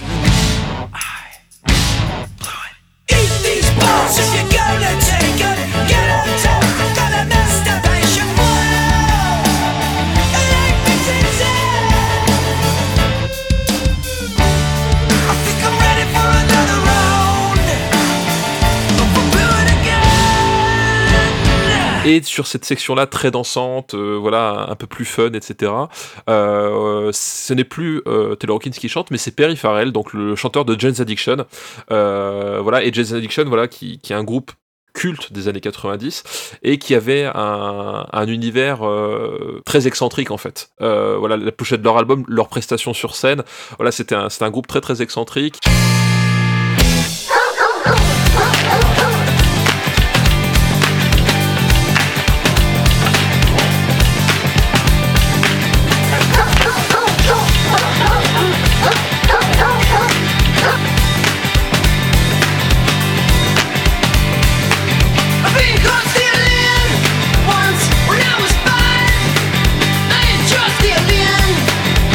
Justement, euh, je pense que c'est pas un hasard s'il lui, lui dit bah, fais, ton, fais ton refrain comme tu le sens. Et on a un refrain voilà, très dansant, très en rupture, euh, très très fun. Et effectivement, euh, voilà, avec, avec ce, ce- ce- ce côté un peu, un, un- un peu débridé. Quoi. Et on rappelle, hein, le bassiste des Cotel Riders, c'est le bassiste de Jane's Addiction, donc il n'y a pas de surprise. Voilà. Donc c'est y a normal aucune que, surprise. que Perry Farrell se pointe, un Perry Farrell qui est un grand pote de Dave Grohl et des Foo Fighters, et d'ailleurs Perry Farrell qui dans la chanson parle de se plonger dans l'alcool et la masturbation, donc manifestement il a vraiment foiré un truc avec sa copine. Moi le, le morceau me fait penser à un morceau des Queens of the Stone Age sous acide, qui a- quasiment. Il y a un côté Oui. très dément qui est vraiment mis en relief dans le clip. Euh, franchement, rien que de repenser euh, au, au groupe miniature sur la table basse que- qui sort de nulle part euh, avec, euh, avec. Perry Farrell qui gueule. Bon, c'est, c'est, ça se prend pas au sérieux, c'est ça qu'on aime. Euh, c'est presque une chanson gag en fait. 2 minutes 40 et on passe à la suite. C'est la plus courte de l'album, mais de loin. Euh, franchement, la chanson me fait rigoler. Moi, je, voilà, je l'aime. Elle est très très drôle et, et d'ailleurs c'est- quand tu quand tu regardes le clip c'est euh, donc tu l'as tu l'as très bien dit il y a le groupe qui joue sur la table basse et en fait t'as t'as t'as t'as- t'as certains moments où t'as l'impression que Taylor Hawkins donc dans le dans le clip euh, dit à sa meuf attends regarde ils vont t'expliquer ce qui se passe il y a, il y a vraiment des, des espèces de regards Voilà, ça n'a aucun sens. des espèces de regard caméra qui lance pareil où, où, où il finit le clip avec sa perruque grotesque comme Michael Jackson finit le clip de Thriller c'est-à-dire que il monte des escaliers puis il se retourne il fait une espèce de regard caméra où tu sais, tu sais pas ce qu'il veut C'est dire Enfin, vraiment c'est- ridicule. C'est c'est très drôle. Voilà. voilà, c'est très très drôle, c'est très très con, et en fait je trouve la, la chanson euh, fonctionne comme ça en fait en tant que chanson blague. Elle, elle je pense pas que ça peut, ça, ça aurait pu devenir un classique de concert, tu vois ce que je veux dire Mais je trouve Euh, l'idée de faire un clip pour celle-là et pas pour Cross the Line, par exemple, vraiment intéressante. Voilà, et, et- et- et j- j'aime bien l'esprit, et j'aime bien justement ce qu'elle apporte dans le, dans le disque. En fait, c'est un truc, tu t'attends pas à entendre un, un truc pareil, et en même temps, ça colle bien avec l'atmosphère. Ça, voilà, il y a un truc, euh, tu dis, ok, ok, je, vois où vous voulez en venir, les gars, euh, voilà, et, ça donne quelque chose de d'assez drôle au, au final, quoi. Euh, on va passer à la cinquième chanson, qui s'appelle Queen of the Clown.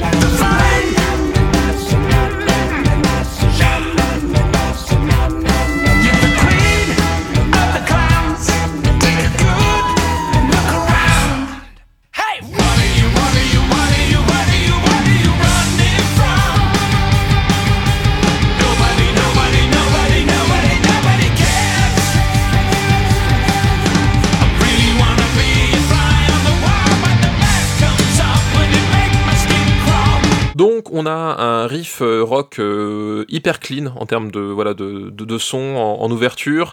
Euh, alors c'est peut-être l'orchestration la plus épurée depuis le début du disque hein, sur la sur la première minute. C'est-à-dire qu'on a cette atmosphère avec la, guitare pas distordue, qui est un peu toute seule, etc. C'est le morceau qui respire le plus en tout cas au début. Puis d'un seul coup, évidemment, ça ne dure pas très très longtemps parce qu'on va retomber sur ben, le retour des claquements de doigts. C'est un truc voilà tout le long du disque, le côté claquement de doigts, le, le côté le côté fun, euh, les chœurs façon Queen. Et il y a un truc qui est très intéressant dans ce dans ce morceau, c'est la basse aux accents hyper funk en fait, euh, qui est vraiment très très cool. J'adore la ligne de basse de ce de ce morceau. Et ça, ben cette ligne de basse en fait, c'est euh, l'apport de Mark King. Alors de Mark King, vous savez peut-être pas qui c'est. C'est le bassiste chanteur de Level euh, 42. Euh, Level 42, c'est un, groupe euh, qui euh, jouait dans les années euh, 80-90 et qui mélangeait du funk, justement, et de la new wave. Et voilà, c'est un groupe qui, avait à un moment donné cartonné avec, avec une balade.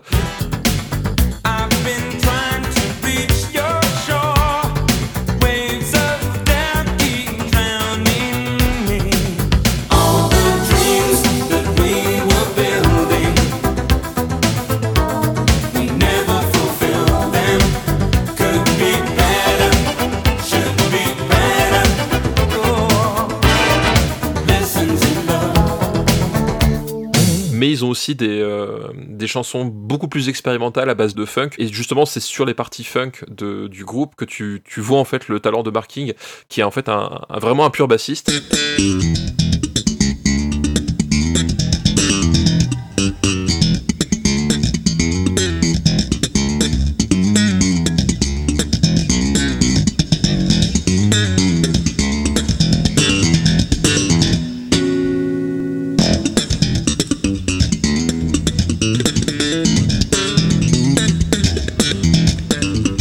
Alors qu'ils sont connus euh, voilà pour euh, pour des slows un peu sirupeux de radio quoi. Et là voilà, je trouve que les accents funk qu'il apporte euh, au niveau de la basse sur ce morceau-là euh, fonctionnent très très bien. J'aime beaucoup la, la façon dont c'est utilisé et le et l'équilibre qu'il y a dans le mixage, la place qu'il lui est donnée, c'est voilà, j'aime beaucoup ce que ce que ça ce que ça fait quoi. Alors, coïncidence, invité sur le morceau également en accompagnement, on a Sylvia Massy euh, qui a collaboré notamment avec les Red Hot Chili Peppers. Et moi, la basse super Voilà. slappée du morceau me rappelle bien sûr les Red Hot Chili Peppers. Et puis aussi Bad James Addiction, mais on l'a dit juste avant, hein, Christian y est à la base, donc c'est pas trop anormal non plus. Euh, Tout à fait. Et c'est tout ce que j'avais à dire en fait. Il y a, y a un truc qui est très intéressant du point de vue de euh, l'identité euh, musicale de Taylor Hawkins. En fait, c'est tout ce qui est refrain et surtout les post-refrains. Donc euh, voilà, l'espèce de pont qui va faire la transition entre la, fin du refrain chanté et le, le, le- solo ou alors le, le couplet derrière. Euh, voilà, qui sont des espèces de, de rythmiques euh, très typiques du style de, de Taylor Hawkins avec beaucoup de roulements syn- syncopés. Voilà, ces fameux roulements dont, j'expliquais tout à l'heure, il, il lance le roulement et puis en fait, au milieu du roulement, tu vas avoir une note qui va s'échapper euh, pour partir sur un tome euh, légèrement plus aigu ou légèrement plus grave, ou alors sur une cymbale euh, pour faire un accent, pour, ressortir, puis revenir, repartir dans le roulement et recontinuer cette espèce de syncope euh, voilà, assez particulière. Et ça, vraiment, c'est un, truc que Taylor Hawkins fait beaucoup dans, dans les Foo Fighters euh, et qui, là, voilà, une signature, euh, une signature vraiment typique, quoi. On va faire un petit point parole. Je suis toujours pas certain de comprendre le sens de la chanson, mais vu le titre, j'avais vraiment envie de m'y intéresser. Donc ça semblerait que la chanson parle d'une fille avec qui il n'est pas super pote, vu que dans les paroles il dit J'ai vu ta tête, j'ai dû me cacher et j'ai ri devant la taille de ton cul. Donc c'est une personne qu'il appelle la reine des clowns. À mon avis, c'est pas quelqu'un avec qui il part en vacances régulièrement, hein, donc je pense qu'il doit y avoir un bif quelque part, mais quel est-il? Mystère, et je ne sais pas de qui il parle évidemment.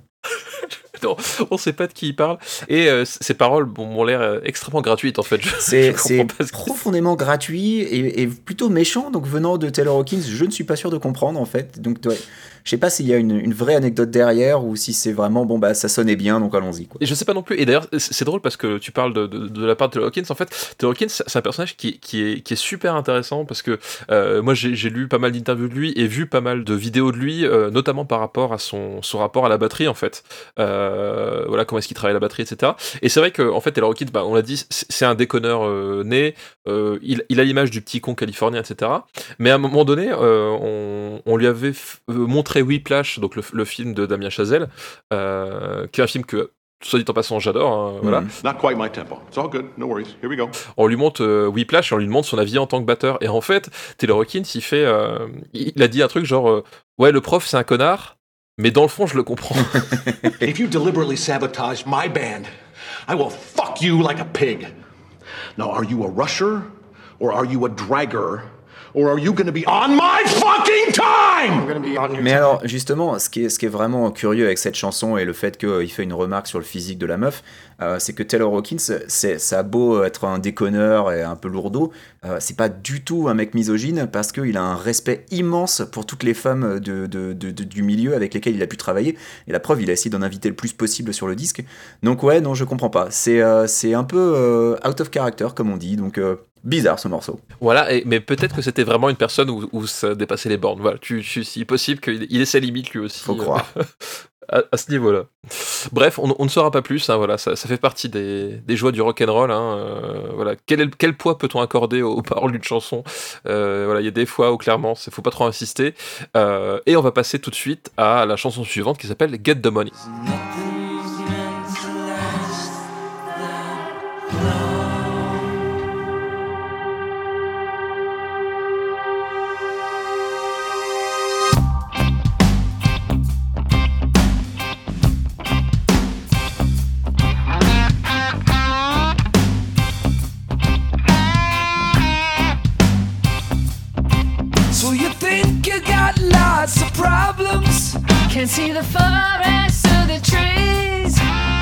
Donc c'est la chanson éponyme de l'album hein, que Taylor a écrit comme un témoignage de sa philosophie. Enfin, en tout cas, une de ses philosophies. Et là, cette fois-ci, il y a- un sens hein, derrière ce Get the Money. Donc prends l'argent, hein, tout Voilà. simplement. C'est l'inverse de, de François Fillon, en fait. C'est voilà, c'est c'est le Bah de François Fillon, c'est rends l'argent. Ah, tu mais- vois, mais normalement. François Fillon, sa philosophie c'était de prendre l'argent. C'est vrai que sa philosophie, c'était de prendre l'argent.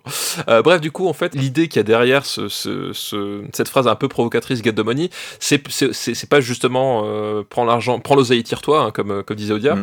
mais c'est au contraire être reconnaissant de ce, que, de ce qu'il a et de ce qu'il fait. Et en fait, c'est une conversation, euh, cette philosophie-là, en tout cas, et cette idée-là, qu'il a transformée en chanson, c'est une idée qui lui est venue après une conversation qu'il a eue avec Joe Walsh. Donc, Joe Walsh, chanteur des Eagles. Donc, on rappelle que euh, un des membres de The Cotel Riders est un membre des Eagles aussi, et Joe Walsh qui chante sur cette chanson. Donc voilà, il n'y a pas de hasard, il l'a invité pour ça. Euh, voilà, donc il discutait avec Walsh, euh, et puis il tournait, voilà, il parlait des, des tournées fatigantes euh, avec les Foo Fighters, il parlait des moments de tension dans le groupe, parce que voilà, c'est pareil, c'est un personne, a- comme dans tous les groupes, il y a eu des moments de tension. Quand tu passes 10 mois par an avec, avec des mecs dans des chambres d'hôtel, au bout d'un moment, il peut arriver que les, les, types se tapent sur le système aussi, même si, même si tu les adores. Et donc voilà, et du coup, il parlait tout ça avec, euh, avec Walsh, et puis Walsh se serait retourné vers lui et lui aurait dit Mais hé mec, tu fais de la musique? Alors Taylor Hawkins, bah ouais. Tu joues avec tes potes? Euh, Ouais, ouais, effectivement. Tu parcours le monde? Ouais. Et tu te fais des putains de millions en faisant tout ça? Euh, Oui, effectivement. Et là, Joe Walsh dit Mais mec, prends l'argent et ferme ta gueule. Quoi. Voilà, ouais. et donc, euh, du coup, Taylor Hawkins, il disait Voilà, c'est un truc qui l'avait beaucoup marqué quand il avait dit ça, en se disant qu'effectivement, euh, c'est un vrai boulot. Et euh, ça, personne remet ça en question. Euh, voilà, enfin, être batteur dans, être musicien professionnel, c'est un vrai boulot. T'as les répètes, t'as as le rythme des tournées, t'as voilà, c'est un vrai boulot. Et en même temps, il disait, c'est pas parce que c'est un vrai boulot qu'il faut oublier que euh, c'est le boulot que lui dont dont il est arrivé toute sa vie et que euh, pour rien au monde il voudrait en changer. Et en fait, et c'est ça qu'il essaie de dire à travers cette chanson et ce titre. Ouais. Bah après, a posteriori, vu comment Taylor Hawkins est mort, on a quand même un petit goût amer en bouche hein, en, en y repensant. Oui, oui, c'est vrai. Et en fait, quelque part, je me dis que euh, je pense que ça faisait partie de ces mecs qui ne savaient pas s'arrêter. Ah, Taylor clairement. Voilà, il y a effectivement parce que euh, voilà, Taylor Hawkins, en fait, euh, ça faisait quelques années déjà que physiquement il était épuisé. Et, euh, et que du coup, euh, les, les dernières tournées, il n'était pas forcément chaud pour faire autant de dates euh, que ça. Voilà, on a dit, on a dit hein, c'est des concerts de 2h30 euh, où il se donne vraiment à fond. C'est un peu son souci, c'est qu'il savait, voilà, il savait pas se- s'économiser, c'est Ah pas bah, se retenir. Dave Grohl avait l'habitude de se foutre de la gueule des groupes qui faisaient 45 minutes de concert, hein, donc Effectivement, et je pense que oui, c'est c'est- aujourd'hui rétrospectivement, bon, c'est, mais je pense qu'il il, il- il ne savait pas fonctionner autrement aussi. C'est-à-dire que Mhm. euh, c'était comme ça et pas autrement. Je pense que même s'il en était conscient, il pas faire, il pouvait pas s'en empêcher quoi. Bref. On va revenir à la chanson, donc du coup on retrouve Duff McKagan euh, sur ce morceau et une autre voix féminine, donc euh, cette fois-ci euh, on n'est on n'est plus du côté de Heart, euh, mais on est côté des Pretenders, donc du coup puisque c'est euh, Chrissy Hind euh, qui est à la, à la voix.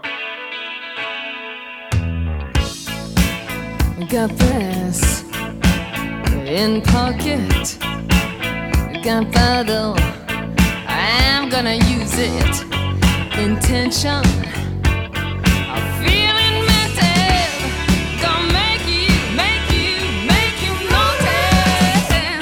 Et euh, il y a une- un petit twist, hein, n'est-ce pas, sur ce Get the Money dont on parle depuis tout à l'heure, puisque après une courte intro au synthé, Mhm. donc cette fois-ci c'est vraiment du synthé, c'est c'est pas du piano à la, à la Queen, c'est plus du synthé, euh, voilà, du, du synthé un peu atmosphérique, on découvre que c'est un reggae. En fait, et, et ouais, et ouais, et ça, on s'est bien fait avoir. Euh, c'est un reggae. Euh, on est passé quand même par plein de registres différents. Hein. Euh, et, s'il y a un truc qu'on peut dire en tout cas, c'est que je trouve justement la- l'apport de Chris Hind euh, est vraiment cool en termes de, en termes de dynamique vocale, puisque je trouve que le, à nouveau leur voix se complète très très bien lors des couplets de cette chanson, quoi. Ben oui, et puis donc, comme je l'ai dit juste avant, hein, Taylor Hawkins a un immense respect pour toutes les femmes de- du milieu.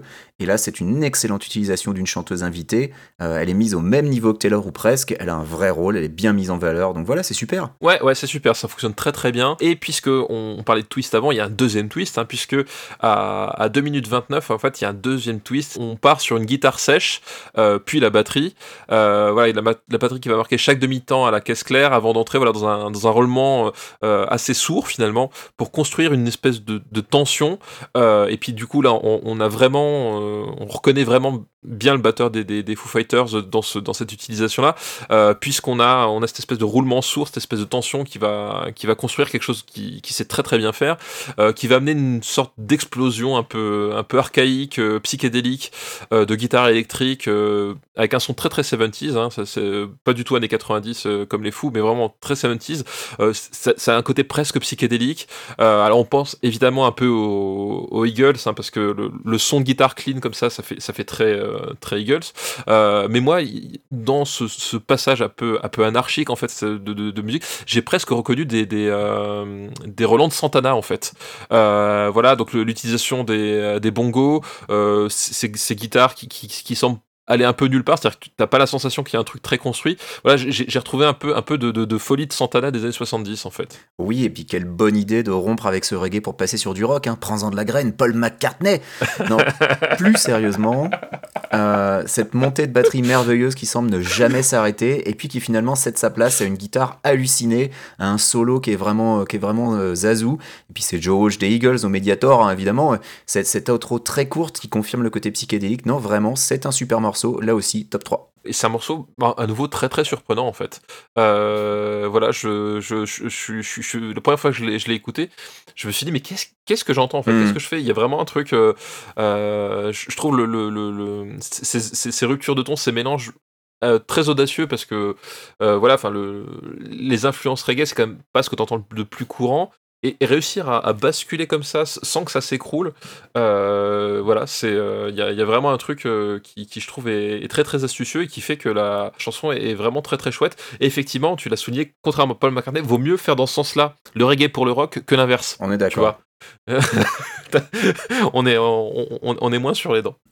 Euh, donc après, voilà, la- cette chanson éponyme, euh, ma foi, euh, fort agréable, nous passons à la septième chanson qui s'appelle See You in Hell. Et attention, See You écrit en lettres C et U.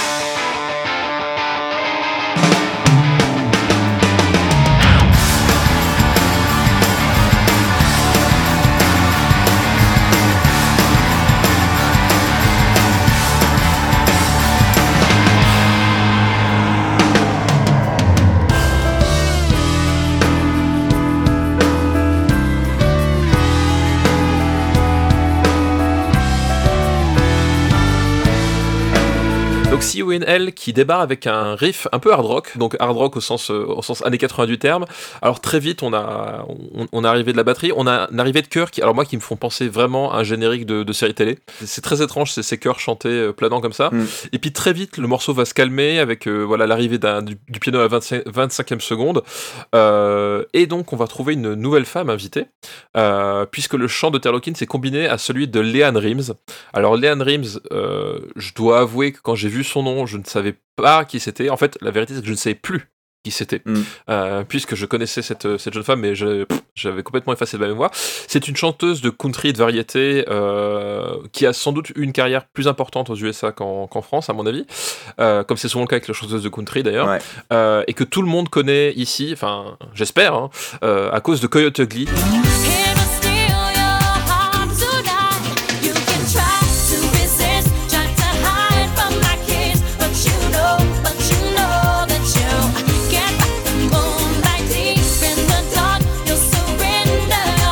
Donc ce, fabuleux film euh, sur des barmaids trop sexy qui chantent dans leur bar euh, pour attirer le client. Voilà, donc Coyote Ugly, see you, ça y est, j'ai compris. Euh, bah, je dois faire une confidence, j'ai jamais vu Coyote Ugly. Désolé. Ni les suites, rien. Je, je connais de nom, mais je, jamais, jamais vu. Alors, euh, Coyote Ugly, c'est un film avec Maria Bello et John Goodman. Ah oui, non, mais euh, j'ai Google depuis. hein. J'ai vu qu'il y avait Maria Bello au casting et je me suis dit, il faudrait quand même que je le regarde. Mais non, j'ai pas. Et effectivement, je pense que c'est un film qu'il vaut mieux avoir vu quand t'es adolescent Ouais, euh, et, hétérosexuel, parce que du coup, tu trouves un certain intérêt. Mm. Euh, mais au-delà de ça, c'est vraiment pas bon en fait. Bah, après, c'est basé euh, sur euh, l'histoire vraie euh, d'une chaîne de bars où les barmaids sexy euh, dansaient et chantaient sur le bar, quoi. L'argument du film se, se, euh, s'arrête à ça et donc le euh, voilà, il y, a des chansons, y a des chansons pop et puis il y a- il y, a toute une histoire sur le personnage principal qui est joué par euh, Piper Perabo qui rêve de devenir une vraie chanteuse. Voilà, c'est c'est un, un peu comme si comment s'appelle Showgirls de Paul Verhoeven n'avait pas salement dérapé quoi. Hein, J'allais dire, c'est un peu Star is Born, mais sur un bar, en fait. Voilà, bah c'est ça, voilà, c'est c'est un peu donc ça a pas un grand intérêt cinématographique. Bon, écoute, que veux-tu? Alors du coup, c'est marrant parce que la, voix de Leanne Rims euh, est utilisée complètement différemment à nouveau. C'est-à-dire que voilà, euh, le, travail sur les voix est très très intéressant sur ce disque euh, parce que là, on va avoir de, les voix donc qui vont se superposer, mais qui en même temps, on va avoir beaucoup d'effets euh, de distorsion et, ça donne un côté très irréel en fait au, chant et à, à ce mélange du coup parce que là, à nouveau on est sur des timbres de voix qui, ont, qui sont très différents et voilà et ça donne une, un- une atmosphère très irréelle je trouve aux voix sur ce euh, sur ce morceau quoi Alors bah du coup moi je vais me risquer à une comparaison vraiment vraiment foireuse, mais en matière de voix irréelle, je trouve qu'elle sonne un peu comme du Electric Light Orchestra, donc il y a un groupe qui mettait aussi beaucoup d'effets sur les voix. Tu vois Mr Blue Sky? Mr. Blue Sky, please tell us why you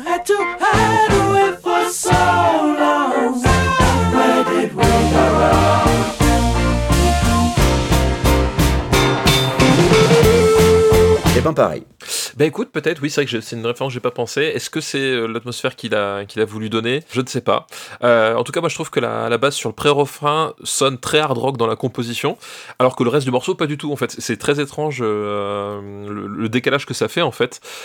Du coup avoir, quand t'entends vraiment cette ligne de la composition de cette ligne de basse très hard rock et en fait du coup moi personnellement c'est un truc qui me qui je trouve un poil déceptif sur le morceau parce que justement je me disais est-ce que il laisse voilà le riff au début cette basse est-ce qu'il laisse des des indices quelque part un peu hard rock pour, pour dire qu'à un moment donné euh, ça va décoller vers autre chose et en fait bah, le, le, le morceau décolle jamais véritablement comme je l'imagine quoi. Oui, puis surtout avec un titre pareil, enfin je veux dire See You in Hell, c'est on se reverra en enfer, gadget. Enfin voilà, tu t'attends à ce que ça explose.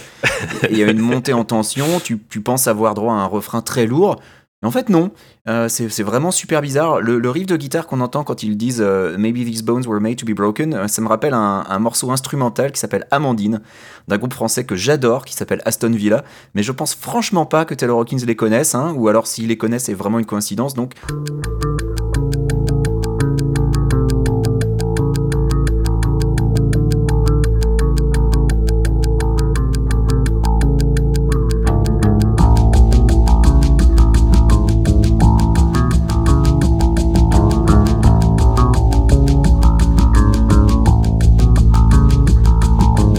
mon avis, il y a peu de chances que ça ait été une influence, mais euh, comme tu l'as dit, il y, a- il y a toujours cette omniprésence du piano sur les refrains, donc toujours cette influence de Queen.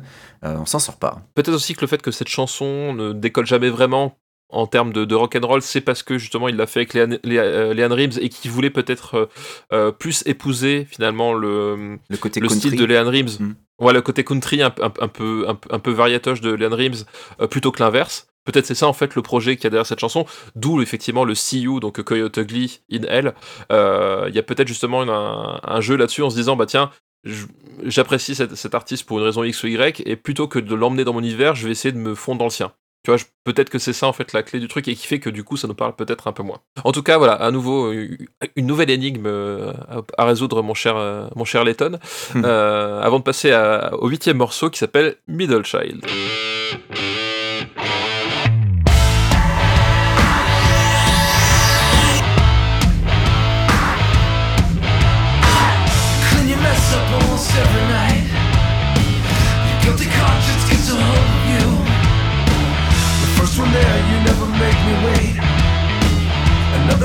Perfect daddy a date.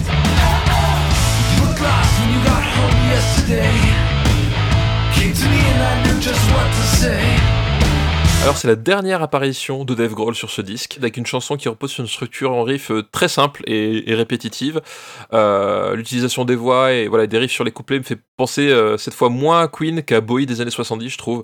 Euh, période Diamond Dogs, en fait, voilà tous ces tous ces disques là. Hmm. Je trouve que ça fait vraiment euh, plus penser à ça. Donc à nouveau, hein, euh, quand on te compare à Bowie des années 70, c'est plutôt quand même un compliment généralement. Ouais.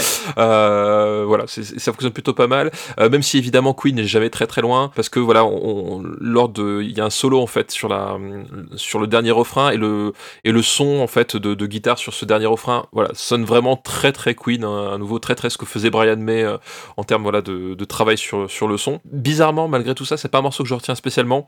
Euh, pourquoi? Parce qu'en fait, je trouve que à, certains égards, elle me fait penser beaucoup à, Really Blue It dont on parlait euh, tout à l'heure, donc la la chanson Blague qui est à, la quatrième place du disque. Elle me fait beaucoup penser à ça, mais en accéléré en fait. Et je trouve que justement le, ce qui fonctionnait dans Real Blue, c'est le côté très très lourd. Tu l'as dit, le côté un, peu stoner euh, sous acide. Euh, alors que là, en accéléré, bah, je, trouve ça moins pertinent en fait. Je sais pas ce que t'en penses, mais euh, Alors, je suis d'accord, c'est pas le morceau le plus mémorable de l'album, mais pour Taylor Hawkins, je pense qu'il avait une importance vraiment particulière, puisque, bah oui, il y a un clip qui a été tourné pour cette chanson. Un clip dans lequel apparaissent les propres enfants de Taylor Hawkins. Alors, c'est à peu près tout ce qu'il y a de notable. On dirait vraiment un truc tourné à l'iPhone chez eux en un après-midi. Hein, on voit son fils jouer de la batterie. s'il faut, c'est exactement comme ça que ça s'est fait en fait. Ah mais je hein. pense que ça s'est fait comme ça. hein. Donc on voit son fils jouer de la batterie. À un moment il y a une licorne, donc ça c'est le truc mémorable du clip. Mais c'est vraiment du do-it-yourself euh, complètement à l'arrache. Mais en même temps le clip représente bien ce que la chanson veut exprimer parce que euh, Taylor Hawkins, je pense, l'a écrite en pensant à sa sœur, qui était ce fameux middle child, hein, donc euh, ni, ni l'aîné ni le cadet. Euh, mais euh, la chanson s'adresse à sa fille Annabelle, donc il, il clame son amour pour euh, sa, sa fille Annabelle. Euh, et, euh, et ouais, bah c'est un, un beau témoignage pour elle, euh, surtout maintenant, hein, euh, euh, maintenant qu'elle est, est euh, orpheline de son père. Et c'est peut-être ça l'importance qu'avait la chanson pour Taylor Hawkins et la raison pour laquelle il a voulu faire un clip. Mais c'est vrai que c'est pas le morceau le plus mémorable de l'album pour un, pour un auditeur euh, bah, externe en fait. Oui, c'est voilà, c'est vrai que c'est pas forcément la chanson que tu retiens, mais c'est vrai que effectivement, je- je j'ai j'ai mis le- le- la main sur le clip, euh, enfin les yeux plutôt sur le clip. Mm. Entre temps, et c'est vrai que voir Taylor Hawkins euh, aux côtés d'une licorne, bon, c'est le genre de choses qu'on aime voir nous généralement. Hein. c'est le genre de truc euh, pour lequel on est, on est on est assez client. Ah, j'aimerais bien le voir chevaucher la licorne, mais on n'a on a pas eu droit à ça. Non, on n'a pas le droit. À un moment donné, justement, je pensais qu'il allait avoir un twist, euh, mais non, finalement, il ne franchit jamais le pas. Bref, nous allons passer du coup à la neuvième chanson, la pénultième chanson de ce disque, avec euh, Kiss the Ring. Ouais, on approche de la fin.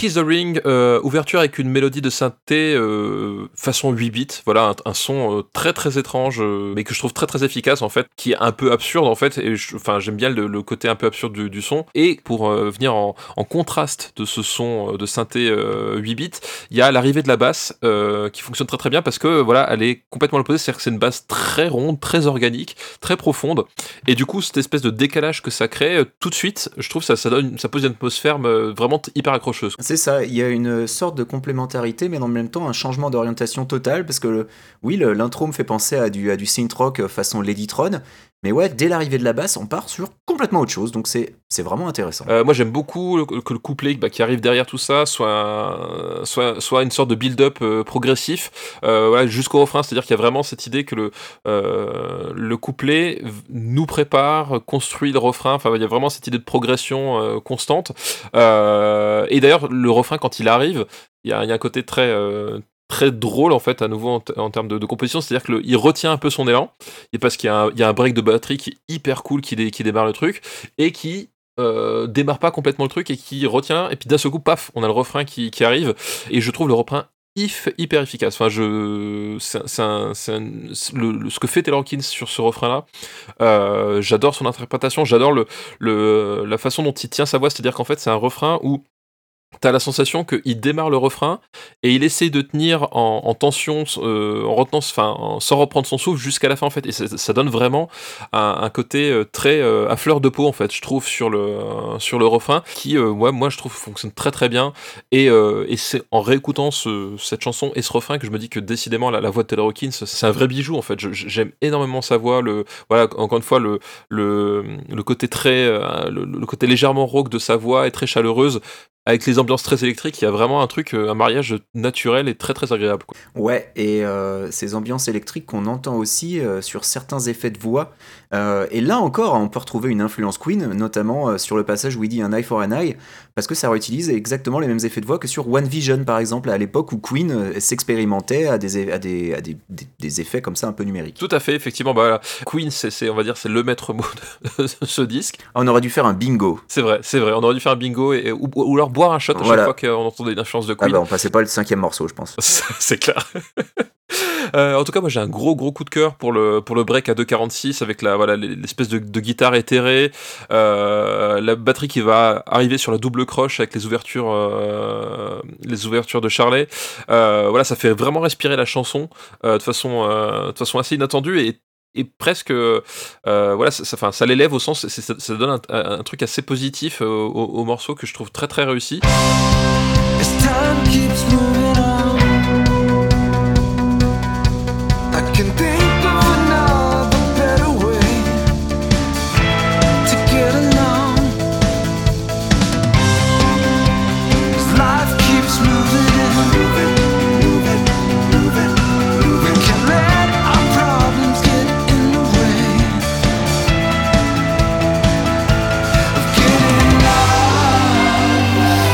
ça t'amène jusqu'au final en fait qui redébouche justement sur les gros breaks de percussion. Euh, voilà enfin il y a vraiment un... je trouve c'est- enfin c'est mon morceau préféré du disque. Euh, personnellement il y a il y a une vraie efficacité dans le dans le truc. Il est plus simple en fait que beaucoup d'autres quand on a passé par là. C'est à dire que euh, voilà il y, a- quand même plusieurs couches il y a, beaucoup d'attention sur le sur le travail mais il y a un côté un peu moins chargé, on va dire, dans, dans la prod, et qui fonctionne vraiment à merveille. Et pour moi, c'est un, une chanson que, qui a rejoint ma playlist euh, globale. C'est-à-dire que voilà, la- la- les chansons que j'écoute en permanence, bah, je les glissais dedans parce que j'adore ce morceau. Bah, c'est un morceau qui est vraiment super intéressant. Alors, je sais pas si c'est mon préféré du disque, vu que je pense que cet honneur revient à Get the Money, mais il est top Ouais. 3. Voilà, Euh, donc je pense que j'ai cité trois titres top 3, donc c'est bon, je, je suis dans les, je suis dans les clous. ça, tu sais compter. Il y a, il y a un degré d'expérimentation là-dedans qui réussit à atteindre son but sans aucun problème, et je sais pourquoi ça te plaît, parce que toi t'aimes bien les trucs comme ça. Euh, et puis surtout, bah oui, il, il- il ne sombre jamais dans les aspects euh, complètement euh, pop catastrophiques d'un Medicine at Midnight. Tiens, ah, coucou, pour ne, pour ne pas le citer. Euh, je pense que ça aurait pu faire une, un, un single, en fait, ce- ce- cette chanson-là. euh, ah ouais, complètement. Il, il a, il avait vraiment un potentiel de, de single, donc euh, il, a, il a préféré justement faire des trucs un, un peu plus tordus, et c'est tout à son, à son honneur. Mais euh, je pense que si vous voulez découvrir The Cocktail Rider, c'est pour moi c'est un très très bon morceau pour, les, pour découvrir ce que, ce que ça peut donner, quoi. Euh, avant de vous risquer sur les trucs un peu plus, un peu plus, un peu plus bizarres que- qu'il y a sur le reste du disque et sur les autres disques aussi, quoi. Donc voilà, donc euh, Kiss the Ring, voilà, gros coup de cœur pour, pour moi. Et comme j'ai dit, bah, c'est, c'est la pénultième, donc euh, bon, on arrive bah, du coup sur la dernière chanson, euh, la chanson numéro 10, qui s'appelle Shapes of Things.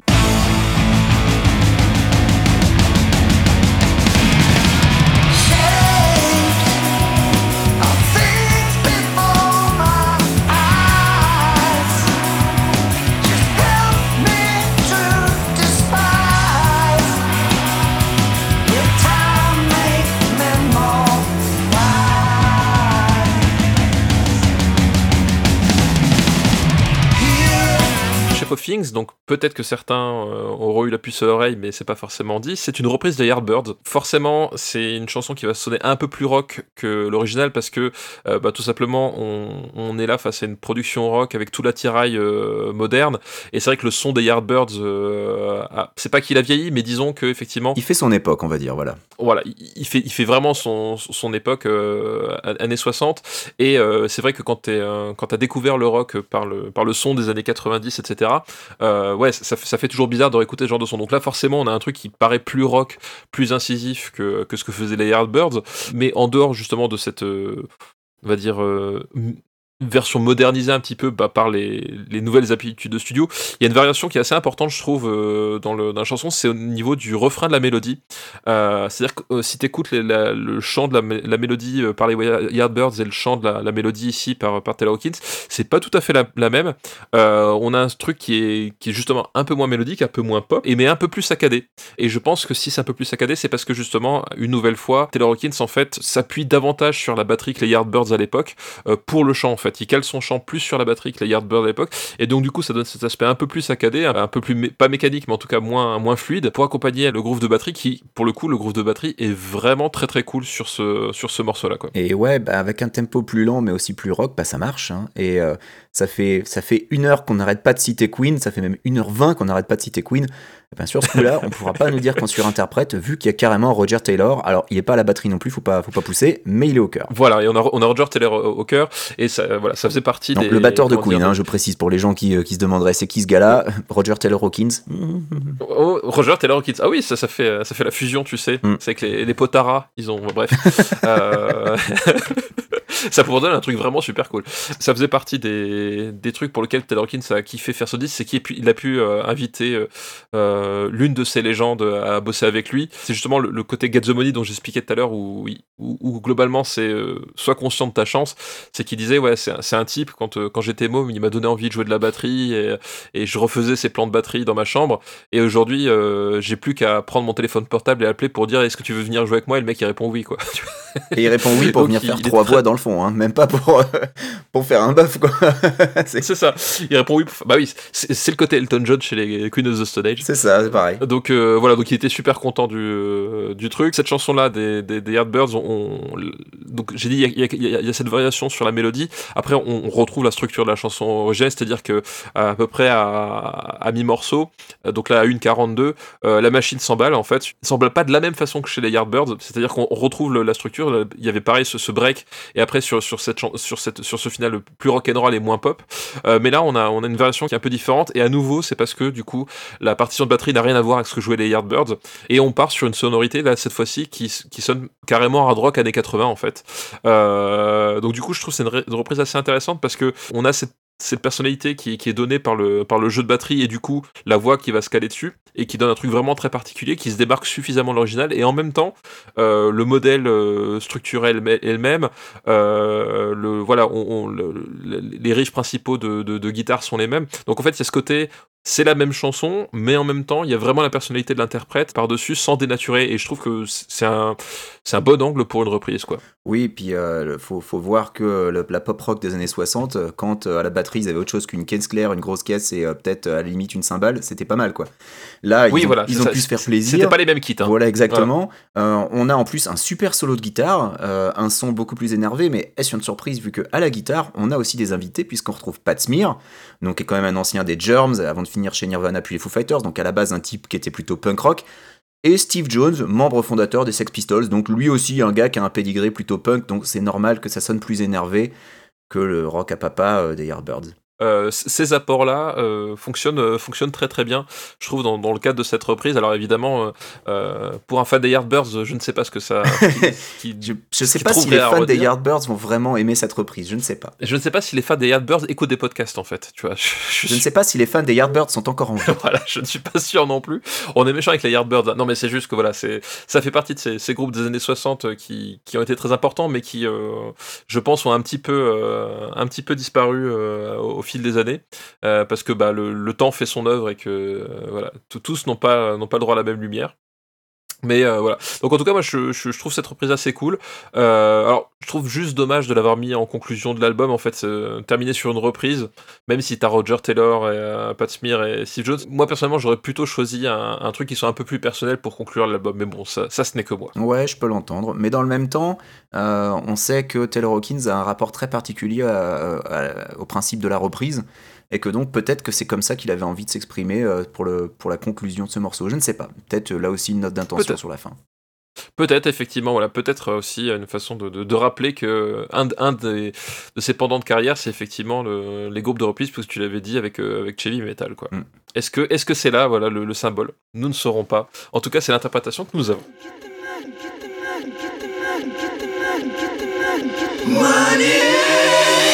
Et bien voilà, nous sommes arrivés euh, au bout des euh, 40 minutes et 18 secondes de cet album. On a un peu plus de temps, du coup. hein, Un puisque- peu, ouais. voilà, le- un peu plus de temps, c'est comme disait Einstein, le temps est relatif, surtout dans, le, dans les podcasts du RPU.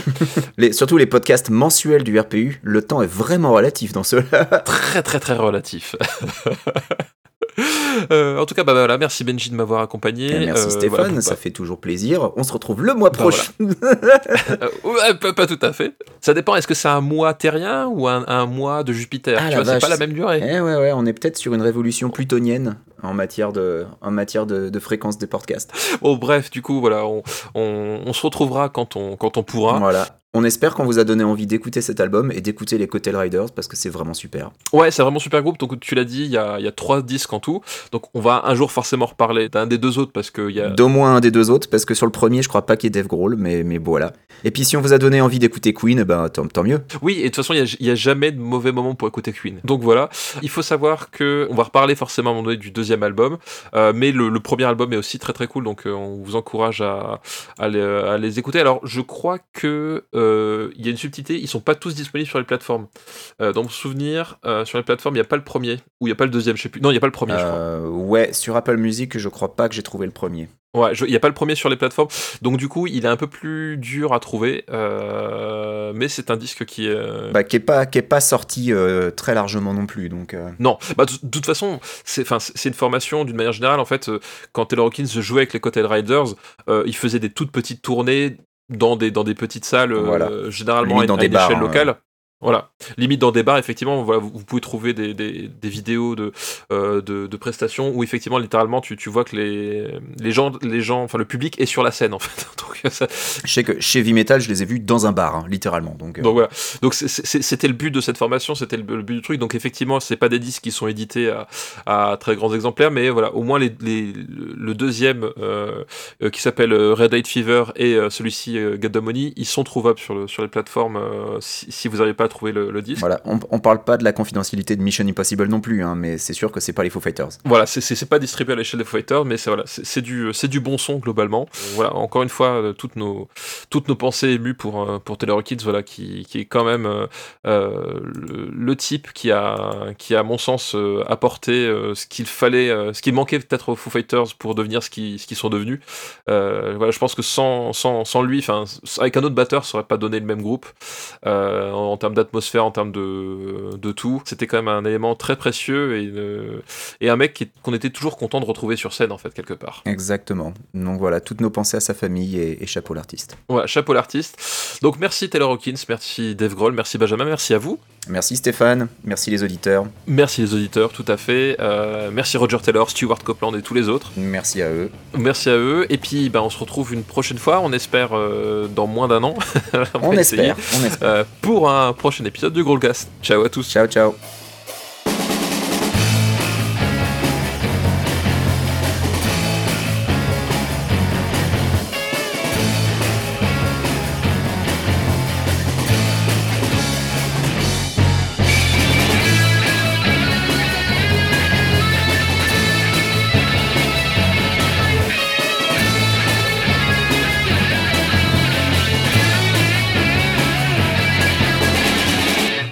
Si jamais, euh, chers auditeurs, vous entendez voilà des couinements de chat, sachez que ce n'est pas le, ce, ce- ce n'est pas un choix de Taylor Hawkins, hein, ce n'est pas du tout un choix de production de, de son disque.